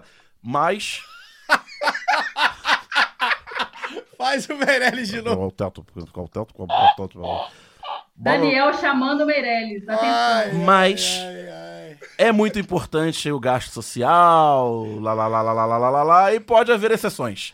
quiser, então o pode. teto vai continuar. Ó, tem o teto, mas se quiser gastar mais, É pode. o teto rebaixado. É, tem, ó, tem o teto constitucional, não pode gastar mais, exceto essas 94 exceções aqui que a gente colocou no orçamento. O Sardenberg, Carlos Eduardo Sardenberg, Caralho, defendeu comentarista econômico mais reaça que tem na Globo News, tava falando, não, vai ter que fazer um waiver, porque não sei o que lá. é. Eu nem sei o que é o waiver, coisa, uma Inventou linguagem de uma mercado. linguagem nova, Que né? é uma licença pra gastar mais, que você fala, cara, é uma carta de intenções, eu vou gastar mais, eu apresento essa carta de intenções aqui que eu não vou Assina esse cumprir. documento. É, que nem os mais velhos vão lembrar da carta do FMI. Que o FMI vinha. É, fazia tinha uma que falar, ó, precisa ter isso aqui, de isso aqui, isso tudo aqui. mentira, É. tudo mentira. Mas você botava lá a carta de Precisa intenções. não, vou- Então é isso. O mercado já precificou. É FMI, né, cara? Mas será teto. que vai aparecer FMI de novo? Não, porque o Lula que tirou o FMI do dia a dia. É mas, verdade, sei lá, né? nisso. O risco Não, mas Brasil é capaz. É. O risco Brasil já apareceu. É. Mas enfim, o, o teto é isso. E pra mim o orçamento secreto vai ser a mesma coisa. Vai ter que ter uma Vai transparência. chegar no Lira, vai falar, ó, você quer fazer a festinha de vocês aí? Faz. Não muito Só secreto. que, porra, Não muito secreto. peraí, né? Peraí, vai ser tanto, vai ter que ter, não não vai poder ser tão secreto, É. e vai ter um limite. E daqui desse limite não passa. Ok? Ok. E, e vai ser por isso. Vai, tipo, continua existindo, vai acabar, mas vai continuar existindo. Um orçamento quase Eu- secreto. Eu posso fazer uma pergunta para Semi-secreto. Eu posso fazer uma pergunta para Luara, que é a figura mais política e mais sensata dessa mesa. É, quero, eu quero que ela é, divida com a gente o que ela acha que vai acontecer com o Lira, Nossa. Aí porque é uma tem- figura muito, é uma momento- figura muito importante. Primeiro papos de negociação. É uma velho. figura Prim- muito importante em tudo isso que a gente está O falando aqui. primeiro a reconhecer a vitória do Lula. A gente E, Inclusive precisa. o que enterrou o Bolsonaro ali, né? É, é, é, é, mas, enfim, ele, no- ele faz parte do meu ele- ministério. Ele faz parte do meu Ministério da Vingança também. Não, ele tá então, lá. ele tá- o nome Deixa a dele tá lá. Mas eu quero que a Luara responda. Ele tá lutando pela sobrevivência, né? Vai lá, Luara. Ele quer tá É, esse, esse é difícil, porque nesse momento ainda se mistura um pouco do desejo do que pode acontecer com o Lira e do que é a realidade, assim. O que a gente sabe, pelo menos por enquanto, é que é, o Lula mesmo não está se movimentando para uma eleição lá da presidência da Câmara, né? Isso mesmo está a cargo da articulação dos deputados eleitos para a próxima legislatura. Então, é, ainda é difícil saber, mas eu acho, o, o Fagner, que a- aí já pegando um pouco do que o Daniel falou também, é, essa carta de intenções, essa coisa, porque as emendas impositivas elas sempre elas devem continuar existindo até para a gente é, repensar, pensar a partir dos territórios, né? Então elas sempre existiram e podem existir, mas aí que eu acho que vai entrar a pasta fundamental, que eu acho que vai ser o grande nome aí, de, de Ministério de Planejamento. Porque isso precisa estar linkado, né? Esse, esses critérios que a gente precisa impor aí agora, precisa estar linkado num projeto é, é, estratégico para o Brasil, nessa retomada que nós vamos precisar fazer. Então, há muitas perspectivas aí do que pode ser feito. É, acho que o líder é, é aquele, aquela figura né, da, da, da, velha política é, tradicional que ninguém gosta e tudo, mas que vai precisar sentar e conversar. Ele vai querer, ele já, já falou. Então, não sei mesmo é, o que, que pode ser feito a partir dali, mas sei que o que, que a gente tem conversado assim com os nossos deputados eleitos nessa essas primeiras medidas de contenção aí, porque é, já teve, a gente já viu aí, né, do, do governo, a equipe de transição, o que, que tem falado, né, do orçamento, da possibilidade de, de negociar uma PEC com um orçamento para poder pagar o, auxílio emergencial, auxílio emergencial não, auxílio Brasil, né, agora, que, que vai, que vai voltar que vai voltar a ser Bolsa Família. E vai voltar a ter é, vínculo com carteira precisa, de vacinação e escola. Exatamente, porque precisa ser estratégico. Né? Então, é, é, o que o está se pensando hoje, está desenhando, inclusive, o que eu tenho ouvido da equipe econômica do Lula, o Guilherme Melo, a própria Juliane Furno também já falou de algumas saídas do Brasil, é muito nesse sentido, de um pacto mesmo pela, pela retomada do crescimento do Brasil com questões estratégicas. E aí eu acho que é importante pontuar é, a, a Agora, a, a, o papel da mobilização popular, e isso está linkado diretamente com a conversa que a gente teve com o Beto Palmeira do MPA, porque a gente fala muito de um orçamento, pensando aí no, no auxílio e tudo, que está muito ligado à coisa do emprego e da renda, mas também a, ao espaço urbano brasileiro. Mas nós estamos falando de 33 milhões de pessoas passando fome no Brasil, e isso não se resolve só com dinheiro. O Beto falou isso muito bem na entrevista, acho que todo mundo ouviu e entendeu, porque ele trouxe é, coisas que materializaram mesmo essas, essas ideias. A gente precisa de investimento em infraestrutura, em logística, poder fazer chegar comida a todos os cantos desse país e produzir comida de verdade. Né? E aí precisamos de, de investimento em agricultura familiar, precisamos de uma retomada é, estratégica e um planejamento estratégico para poder pensar esse país que não passa só por esses atores políticos institucionais, né, por deputados, por liras da vida. Passa também pela mobilização popular, e aí que está o nosso papel, aí que está o nosso papel também aqui do lado B, de comentar isso, de trazer as nossas perspectivas. Então, não é que não me preocupe ou que eu não sei exatamente o que, que vai acontecer com Lira, mas é que eu estou muito mais interessada no que, que outras pessoas que não Lira é, podem fazer, sabe? Acho que um pouco é disso. E eu queria também comentar brevemente, ou não, não sei se vocês também têm comentário sobre isso, sobre o Profissão Repórter dessa semana, cara. Vocês assistiram? Sim, eu assisti. Eu assisti.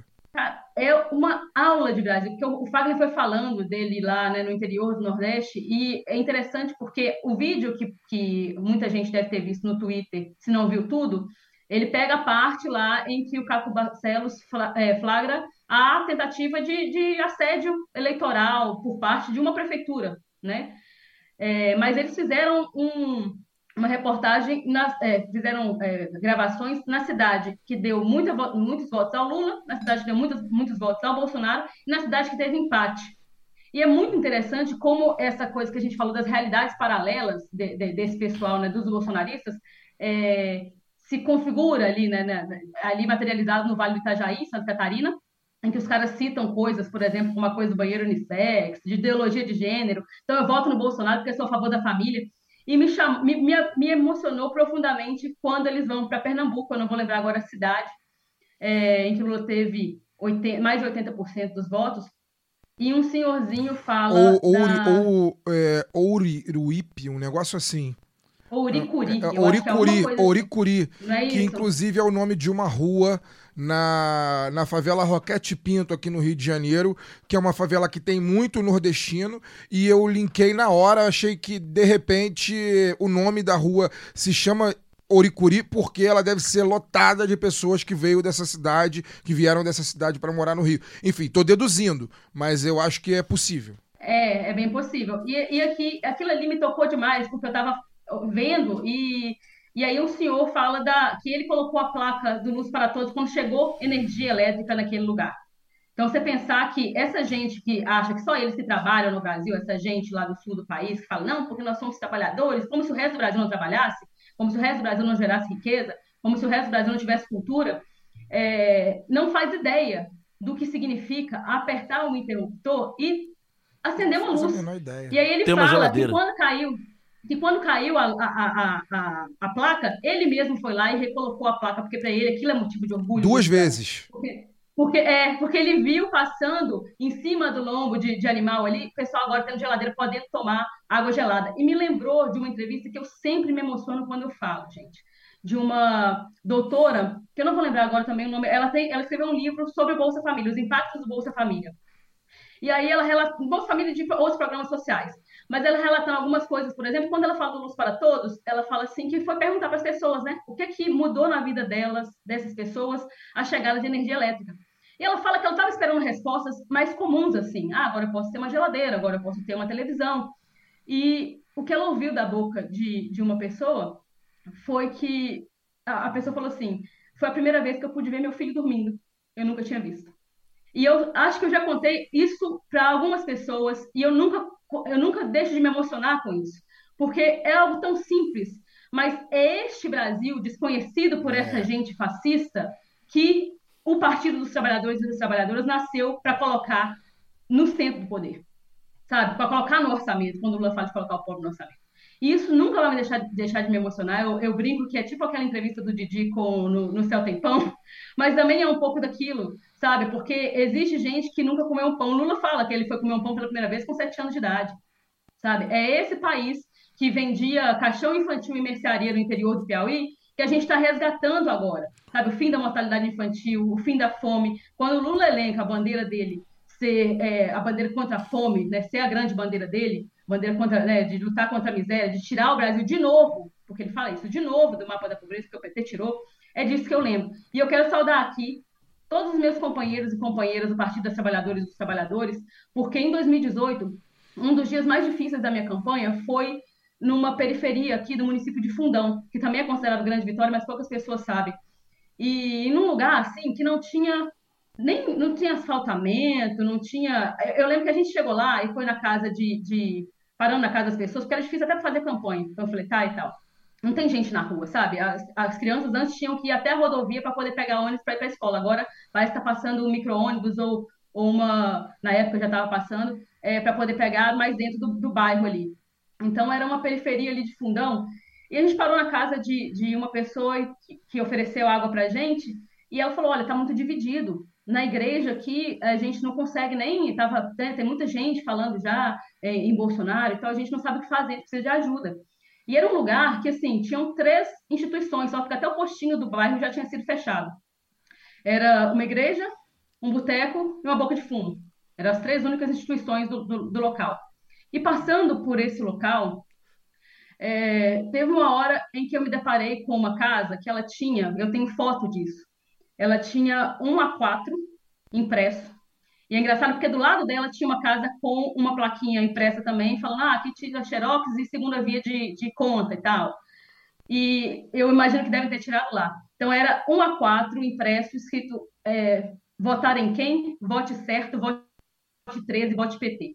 E isso na periferia de Fundão. E é, com tanto cuidado que esse A4 ele estava com uma sacola plástica dessas de mercado transparente para poder proteger, inclusive, de chuva. Então, é essa esperança que eles depositam no, no Partido dos Trabalhadores e das Trabalhadoras que a gente precisa resgatar. De, então, não é um governo agora, o governo Lula, que é um governo de disputa, mas não é um governo que pode se dar o luxo de errar. Assim como o Lula disse que quando ele foi eleito ele sabia que não podia errar, porque senão os trabalhadores estariam errando, dessa forma, é de novo né, um governo de muita responsabilidade, vai precisar ter muita responsabilidade para esse planejamento estratégico que eu já falei aqui, é, porque temos 33 milhões de pessoas passando fome e temos uma e temos mais de 60 milhões de pessoas que depositaram a esperança nas urnas no último domingo, que a gente precisa honrar, sabe, com, com muita responsabilidade, mas também com muita mobilização. Essa batalha não acabou aqui, não começou ontem, mas também não acabou né, agora. Vai continuar durante os próximos quatro anos e nós vamos precisar de ter muita responsabilidade crítica para poder puxar esse governo para o lado desses 60 milhões de trabalhadores, a maior parte deles de trabalhadores, que são quem de fato né, é, carrega esse país nas costas. Ô Luara, é... além do que você falou, É, eu só quero pontuar duas coisas, né? É, o programa Um Milhão de Cisternas. Quem nunca andou no Nordeste brasileiro, numa rodovia do Nordeste brasileiro, que você olha de um lado e do outro e você vê todas aquelas casas das rodo, da, da, da rodovia com cisterna, casas que pessoas que viviam ali que nunca tiveram acesso à água, que é a coisa mais elementar que o ser humano é, deve ter acesso, água. Essas pessoas passaram a ter água a partir desse programa, não fazem a menor ideia do impacto na vida de uma pessoa que não tem acesso àquilo que é mais elementar. E aí eu faço um, um link com a minha própria história de vida, falando rapidamente. A minha mãe, a minha mãe, ela tinha cinco irmãos, né? É, a minha avó teve seis filhos e desses seis filhos só tinha um sapato, um sapato em, no Brasil dos anos 50 e dos anos 60. Esses seis filhos só tinham um sapato. E o sapato passava de um ano para o outro para o pé de cada irmão, para que os irmãos fossem para pelo menos uma vez, para que pelo menos em um ano, pelo menos em um ano, esses irmãos pudessem ir para a escola calçados. Então, o sapato que, que calçou o pé do meu tio Maílson, que hoje está com 70 anos e que nasceu em 1952, calçou o pé da minha tia Marileia, que nasceu em 1964, 12 anos depois. Um sapato durava 10, 15 anos nos pés de seis crianças. Essas mesmas crianças, os meus tios, quando porque não tinha de meus avós não tinham dinheiro para comprar mochila, eles levavam livro e caderno e lápis para a escola em sacos de arroz. Eu já contei aqui a história da minha madrinha, que é irmã da minha mãe, que hoje tem 62 anos de idade, e ela falou que a primeira vez que ela usou papel higiênico neve na vida dela, ela já tinha mais de 40 anos, foi no governo Lula. Ela passou 40 anos da vida dela se limpando com uma coisa que machucava ela. Ela nunca tinha tido acesso a um papel higiênico decente na vida. Então, hoje eu falo aqui com 40 anos de idade, com formação superior, com muito letramento. Eu posso não ter, infelizmente ainda não tenho um dia, quem sabe, mestrado, doutorado e etc e tal, mas tenho muito letramento, tenho muito conhecimento da vida, né? Mas só estou aqui, só estou aqui. Eu não estou aqui porque eu sou fruto de um milagre, não.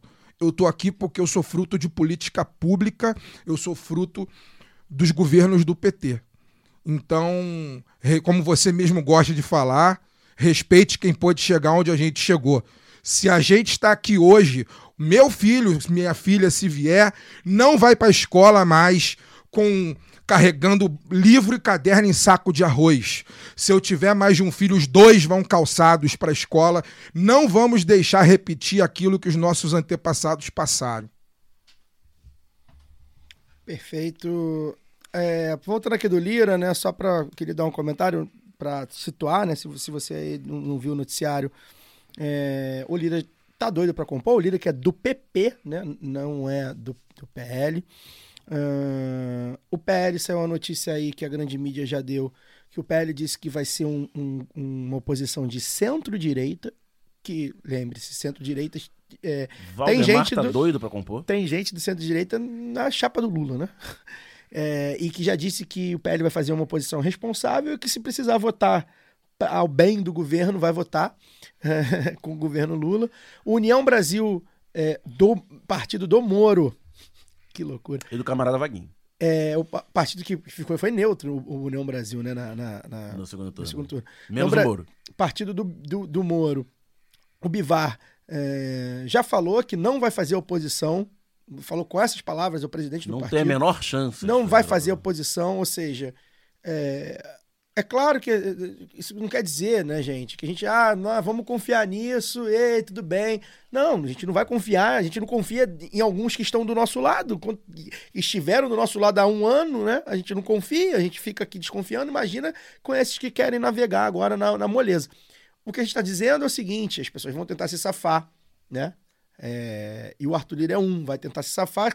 Acabou de sair fresquinho aqui uma, uma cidade, uma jornalista que eu não quero nem falar o nome, mas foi do Globo, porque eu tô bem, bem chateado com ela, que eu já não suporto mesmo. Essa aí que, que fez o podcast que vocês ouviam aí, do, do- da, de- que tem o nome de, um, de uma capital do, de um, do Brasil. Eu não sei se ela já botou os pés lá, mas enfim. É, enfim, é essa menina aí, essa senhora mesmo. Ela acabou de. Ela, bem formada, né? Acabou de twittar que é, o PT vai tentar negociar, né? O Lula, o, o- governo de transição vai tentar negociar com o Lira, que o Lira já tem os votos para ser, pra ser reeleito, mas que ele sabe que está enfraquecido, né? Com, com, com, com, coisa do orçamento secreto, com, unido ao Bolsonaro.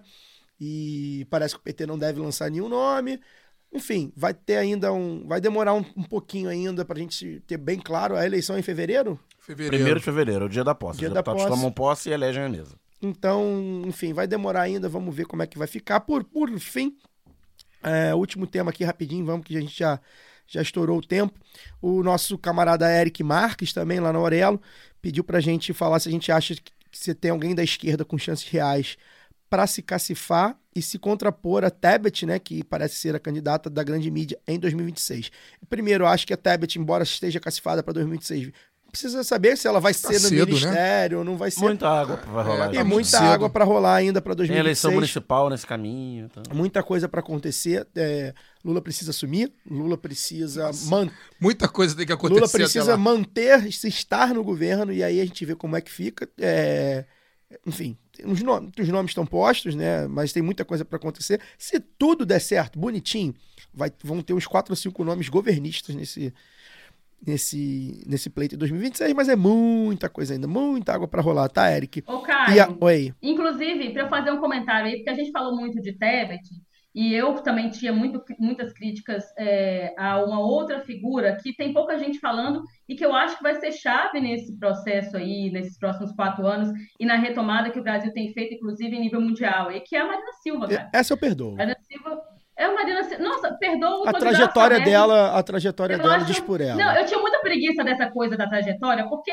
a trajetória também, de, também muda, mostrou né? Marina Silva de- é, é, soltou os cabelos para Aécio, né? Isso, Isso. não dá para esquecer. Isso. Isso. é uma coisa que me marcou muito, assim, e eu acho que ela é, fica com aquela negócio das fake news do, do, do, Sim, do PT, destruiu a do reputação. PT, destruiu a é. reputação, e não, acho que muito Inclusive, essa- antes essa eu fazia uma análise que me, que me doía muito fazer, mas que eu acho que tem, tem fundamento, que é de que o marinismo fez muito mal ao Brasil também, que é essa coisa de não se comprometer com nada. E quando a Marina Silva ela retoma eh, essa relação aí com o Lula e entra na campanha como entrou, e aí se coloca para ser candidata a deputada, a deputada eh, por São Paulo, é eleita e, e, né, vem como esse, esse novo nome, assim, eu acho que e- aí sim é um resgate da história da Marina e do Isso. que ela pode fazer, né, não sei se como ministra ou pelo menos né, numa voz de oposição nesse- nessa Câmara que ainda tem muito bolsonarista, nessa agenda do meio ambiente que eu Ela- acho ela vai que vai ser ser uma situação agenda na chave. Câmara. É, mas vai ser uma agenda chave para o governo Lula, né? Porque ele fala da criação do, do- do Ministério de Povos Originários, mas também vem aí com a COP27 já convi- como convidado. É, o mundo todo O mundo está esperando, né? a gente vai precisar, inclusive, disputar isso é, à esquerda, porque existe uma esquerda liberal que pensa que a pauta é, ambiental está só ligada à economia do carbono. Então, bora lá ouvir a nossa entrevista aqui com a Camila Moreno, bora ou- ouvir mais gente à esquerda falando, de fato, o que, que essa pauta ambiental pode ser feita e como ela pode ser combatida à esquerda, porque tem uma esquerda liberal aí bem de olho nessa agenda que nós vamos precisar disputar para poder fazer o Brasil ter o papel que ele pode e deve ter. Isso. Então, acho que a Marina pode ser chave desse processo. Com certeza. É, E é isso, assim, acho que a- trajetória. talvez, aí, né? É, mas a questão é essa, assim, a trajetória da Marina não se compara com a da Tebet, por exemplo, né? Enfim, por isso que eu acho que a Não, Marina forma é, alguma. é uma figura que ela conseguiria, ela conseguiu recuperar, já em 2018, né? Ela já conseguiu. ela Mas eu lembrei disso Haddad. porque- Então ela, consegui- ela conseguiu recuperar ali a, a questão né, que ficou, que, que a, a- a esquerda ficou ali olhando para ela. Acho que ela conseguiu recuperar, enfim. É, mas eu entendi, foi Sim, ótimo. ela foi entrevistada essa semana, essa semana pelo Roda Viva, e ela, eu lembrei porque ela deu essa resposta quando perguntaram como é que vai ser se você vem candidata. Ela falou: olha, primeiro a gente precisa entender, acabamos de ganhar uma eleição, temos muita coisa para fazer, as Isso. coisas ainda precisam é, é, assentar, né, e tal. E ela não, não- nem se coloca ainda, ela está colocando como uma pessoa que vai construir ou reconstruir o Brasil. E eu acho isso uma postura muito É. interessante, muito digna dela. Assim como o companheiro Geraldo fala a mesma coisa. E aí, por fim, é, a, u- a última perguntinha do Eric aqui, a expectativa quanto ao comportamento da grande imprensa no início do próximo governo. Haverá trégua, por quanto tempo, vão na jugular. Eu acho que é isso. Eu já tinha falado sobre isso, né? Eu acho que o Lula vai ter que chamar formalmente mesmo. Se Lula se reúne com é, donos de veículos de, de mídia. Acho que. Acho, ou não precisa ser o Lula São necessariamente. quatro famílias, né? Mas, é, pois é. São, é, é fácil reunir. A mesa é pequena. Pode ser o, o ministro da comunicação, né? Enfim, pode ser o, o- enfim, um, coordenador, não importa. Eu acho que vai ter para isso mesmo, olha só. Não tem mais como ficar fazendo isso, não. Não vai ter como, né? Mas agora, de praxe, né? De, de, de, de partida, eu acho que a imprensa vai bater. Ela não vai ficar. é, enfim, né, não, não, não vejo, não vejo como a grande mídia de praxe, de saída, ficar passando paninho, né? Até porque a- o ideário liberal da, da, da, da grande imprensa, ele é intrínseco e ele vai, e a gente já falou sobre isso aqui, ele às vezes, vai, muitas vezes, ele vai além da questão econômica do, do dono do veículo. É o jornalista que está posto ali, que está ali naquele lugar, ele já ele acredita naquilo, ele pensa naquilo, ele vive naquela realidade. E os que não pensam muitas vezes são contaminados. Eu desabafei com o Fagner recentemente aí sobre uma grande comentarista da Globo News, uma das melhores, com um papinho de. Eu acho que o. Talvez ela seja até ouvinte, mas enfim. Eu acho que o Bolsonaro vai ser um líder da, da extrema-direita. Me parece. Pô, pelo amor de Deus, gente. Me parece. E ela não acha isso. Eu tenho, certeza absoluta, pelo que eu, já ouvi falar, nunca vi pessoalmente, mas pelo que eu já ouvi falar, ela não acha isso. Mas dentro da Globo, ela precisa falar que parece, eu Aliás, acho. Tem, tem os dedos, né? Falando no liberalismo intrínseco, do, do- principalmente da pauta econômica, né? É, revelação do dia ontem foi a Daniela Lima, da CNN, que tava o cara lá dando o boletim da Bolsa, né? Subiu o açaí, né? Que é de atacadista, caiu o Petrobras, subiu, mas não sei lá quem, aí subiu a. Era uma empresa aérea, esqueci qual. Aí a Daniela falou: não, vamos traduzir aqui pro público, ó. Supermercado, subiu, o povo vai voltar a comer. Então, ó, vai faturar supermercado, subiu. Ih, rapaz, aqui, ó, Petrobras casinha. caiu, vai diminuir o lucro porque vai, a gasolina vai ser mais barata. Saiu da casinha. E tal. E essa aqui, a do, do- da, da passagem aérea lá, e essa aqui subiu porque o povo vai voltar a andar de avião. entendeu? Então, aqui, esse aqui é o discurso do Lula, está refletido na bolsa, virando dinheiro. Cuidado pra não ser demitido, hein, Daniel? Não, mas é isso. Aí tam- também, hoje, a Achei realidade. sensacional a intervenção. Tem a questão geracional, né? É, a realidade de hoje é diferente da de 10 anos atrás. Então já tem comentaristas que, que já estão pensando num outro, um outro ponto. Né? Ah, aliás, em questão geracional, acho que está muito claro, né? Até, a própria juventude. A gente viu aí, obviamente, o Bolsonaro teve muito voto entre os jovens, mas você vê que o núcleo duro do bolsonarismo é- são pessoas velhas, né? É de 40 para cima o núcleo duro. Brancos, é, de classe Você média. tem contra pessoa de e- 40 anos? Nada, mas. Pessoas velhas é foda, né? Mas eu tô falando que Jovens a Metade- mais tempo. Eu tô Ofendeu falando. metade da mesa de graça. Eu tô né? falando que. a- Não, eu- se vocês vestiram essa carapuça, vocês estavam lá na rodoviária, caralho. Se vocês, vocês se penduraram em caminhão ou não, né? É, mas assim, é, é, se você for pegar o recorte da pesquisa, por exemplo, você mesmo, Daniel, é um que fala, Na né? minha geração, Porque os, bastante. os jovens viveram outra realidade, já é um outro discurso, uma outra possibilidade. Já, já, há, né? Até por causa da internet também, assim como cooptou um monte de maluco terraplanista e fascista, também teve gente que falou assim: "Ih, o comunismo, e aqui o Estado pode ser grandão, e aqui, ó, política pública, né? Então também não é assim. Então, eu acho que vai ser isso, Eric. Assim, vamos, vamos acompanhar.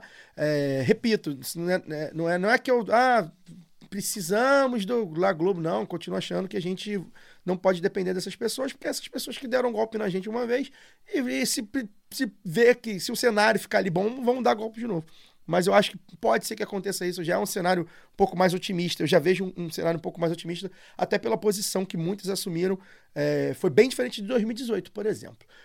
Laura Ramos, prazer tê-la aqui novamente conosco. É, bonitos seus relatos, como sempre, relatos de campo, literalmente.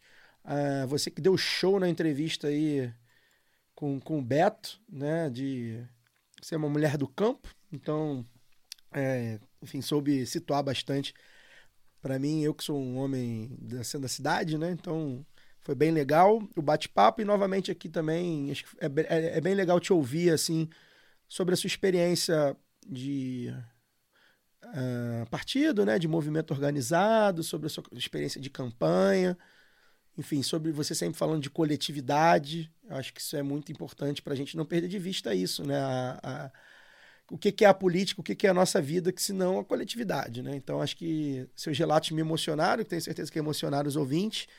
E é isso. Se você, enquanto militante, filiado ao Partido dos Trabalhadores, essa vitória também, também é sua, né? De, de alguma forma, né? É a bandeira que você veste, você e o Josias da Galoucura. Boa noite. é, já vou aí para algum tempinho de filiada ao PT, então me emociona profundamente o meu primeiro voto no Lula, né? Eu não tinha, nunca tinha votado no Lula, apesar da minha mãe ter uma fanfic maravilhosa que quando em, é, de, em 94, na, na, na, campanha de 94. Ela é uma das poucas é, eleitoras do Lula lá em Conselheiro ainda, a gente, né, a gente, organizando o partido lá assim, ela fala que ela terminou de votar e eu perguntei, votou no Lula? Votou? Muito bem, muito bem. A fanfic dela, eu acredito de coração, é, mas não me lembro tanto da campanha de 94, lembro muito da de 98, aí sim, já fazia campanha com meus pais. Então, é, foi uma. Hoje o programa, gente, vocês não têm eu nunca, nunca vesti isso, né, de imparcialidade. Vocês sempre souberam, eu sempre coloquei isso de forma bem clara. E é por isso também que eu queria, hoje, ao dar meu boa noite ao Fagner, ao Daniel, ao Caio e a todo mundo que está aqui com a gente, que tem acompanhado a gente, acompanhou essa, esse nosso programa. Eu queria dedicar especialmente é, esse episódio a duas grandes companheiras. A primeira delas, a Lúcia Rodrigues, que não está mais entre nós, mãe da minha grande amiga Maria Luísa. Lúcia, que faleceu de Covid, não faleceu é, durante a onda, já estava vacinado e tudo mais, mas é, pensar que a gente poderia já ter se livrado da Covid se a gente tivesse, de fato, uma pessoa, uma, né, um ser humano na presidência. Como em outros momentos o Brasil esteve à frente né, nos, no, nos programas de vacinação e tudo, e não foi possível dessa vez. Nós perdemos a Lúcia, que é uma grande companheira, que eu conheci na campanha de 2010 no Twitter. Fiz amizade com ela e com a Malu, e depois a primeira vez que encontrei a Lúcia foi num abraço que eles estavam fazendo. Na verdade, não era nem um abraço, né? Era um movimento ali no STF é, para reivindicar é, contra, na verdade, era contra a prisão do, do, do Zé Dirceu e do Genuíno. Então, era trincheira da resistência. Foi quando eu conheci a Lúcia pessoalmente. E ela é essa pessoa. Ela é era a pessoa que acolhia uh, os companheiros e companheiras petistas nas, nas posses né, do Lula e da Dilma, a pessoa que cedia sua casa. Malu também, essa grande amiga então, quero mandar aí é, um grande abraço para a Malu, para o Raul, filho dela, que eles recebam meu abraço, e a companheira Lúcia, que hoje descansa, mas aí sabendo que nós conseguimos eleger o Lula. E a outra grande companheira que eu quero dedicar é que eu deixei para falar aqui, até agora não tinha falado, que é da nossa grande ex-presidenta Dilma Rousseff. Né, acho que é muito simbólico a gente ver o que a Dilma disse quando sofreu o impeachment e tudo aquilo que ela é, não, não vou dizer profetizou porque eu acho que ela não queria, né? Mas é, é, tudo aquilo que ela relatou que aconteceria e que aconteceu de fato.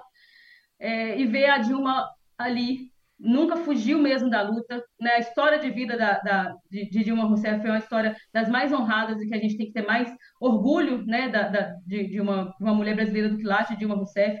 Espero que um dia a gente possa entrevistá-la aqui no lado B. Então quero dedicar também. Assessoria, assessoria essa, tem que né? Porque o, o, cara, o cara é ruim de jogo, puta que o pariu.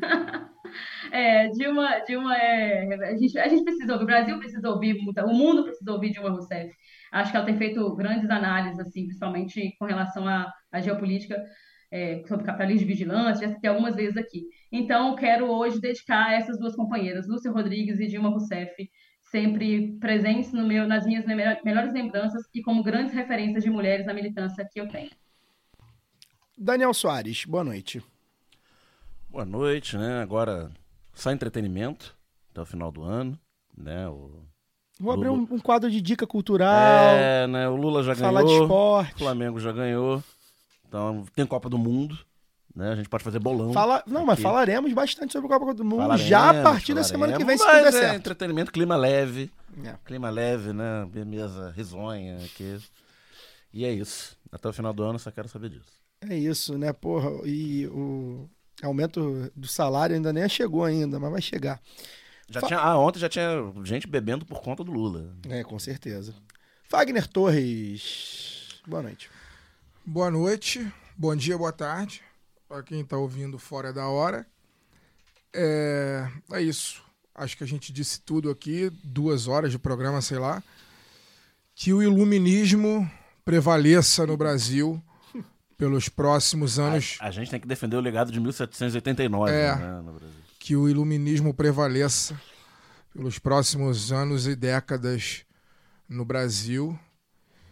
E, e é isso. É isso, que prevaleça. E que a justiça também prevaleça sobre aqueles que ela deve prevalecer. O peso da justiça caia sobre ele com muita pressão popular, porque vai Peso da precisar espada da da justiça. Queria mandar um abraço aqui especialíssimo pro Lucas Nepopop e pro Guilherme Tadeu. São os podcasters do Café Belgrado, que fazem parte aí da, da galera do basquete, né? NBA, próprio jogo NBA, joguei muito. ah, NBB, enfim, vi muito basquete. E eles me ajudaram muito na hora de aliviar minha tensão nos últimos meses. Eu já segui eles no Twitter, né? Sempre gostei de basquete, mas comecei a, a, a ouvir agora, só esse ano. E são dois caras incríveis, comunicadores natos, assim. Os caras são muito bons, eles não falam só de basquete, eles fazem umas viagens, assim, no meio da... Fazem umas analogias, assim. Caras incríveis, né? É, que citaram o lado B nessa semana, são ouvintes do lado B. É, também se posicionaram, fazem mídia independente, também se posicionaram é, quanto não nunca esconderam a posição deles, se posicionaram é, é, quanto à eleição do Lula, foi muito bacana, a gente foi citado lá como nos podcasts que eles ouvem. E mandar um beijo para eles mesmo, porque realmente eles, eles me fizeram muito bem durante esse, durante esse último período que foi muito tenso, eleitoral. Me diverti muito, aprendi sobre basquete muito mais do que eu já sabia e me diverti muito lá com as pensatas que eles têm, eles sempre com alto astral, eles sempre para cima. Então, um beijo pros dois. O Lucas que ainda é Flamengo, então, um cara incrível.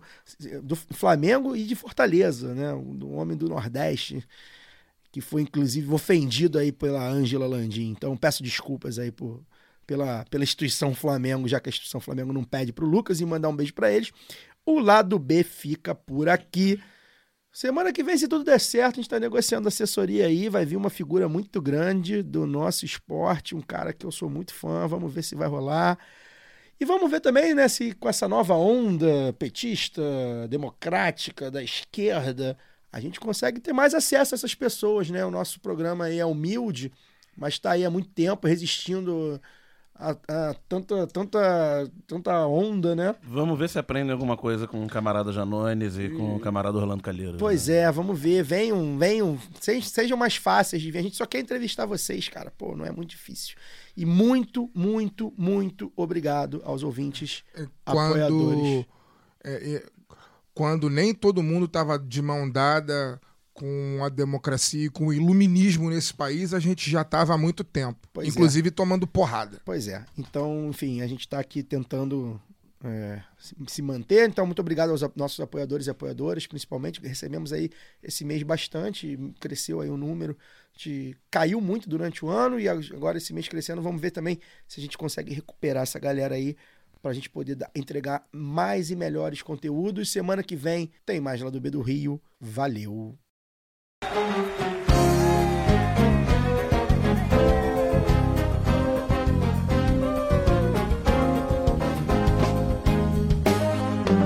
Pode ir armando o coreto e preparando aquele feijão preto.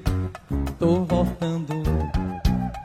Põe meia dúzia de brama pra gelar, muda roupa de cama, eu tô voltando. Levo o chinelo pra sala de jantar, que é lá mesmo que a eu vou largar. Quero te amassar, pode se perfumar, porque eu tô voltando. Alma geral, faz um bom defumador, enche a casa de flor, que eu tô voltando. Pegue uma praia, aproveita, tá calor. Vai pegando uma cor que eu tô voltando. Faz um cabelo bonito pra eu notar eu só quero mesmo é despentear. Quero te amassar, pode se perfumar, porque eu tô voltando. Põe pra tocar na vitrola o nosso som, estreia uma camisola, tô voltando. Dá folga pra empregada, manda a criançada pra casa da avó, tô voltando. Diz que eu só volto amanhã se alguém chamar. Telefone não deixa nem tocar.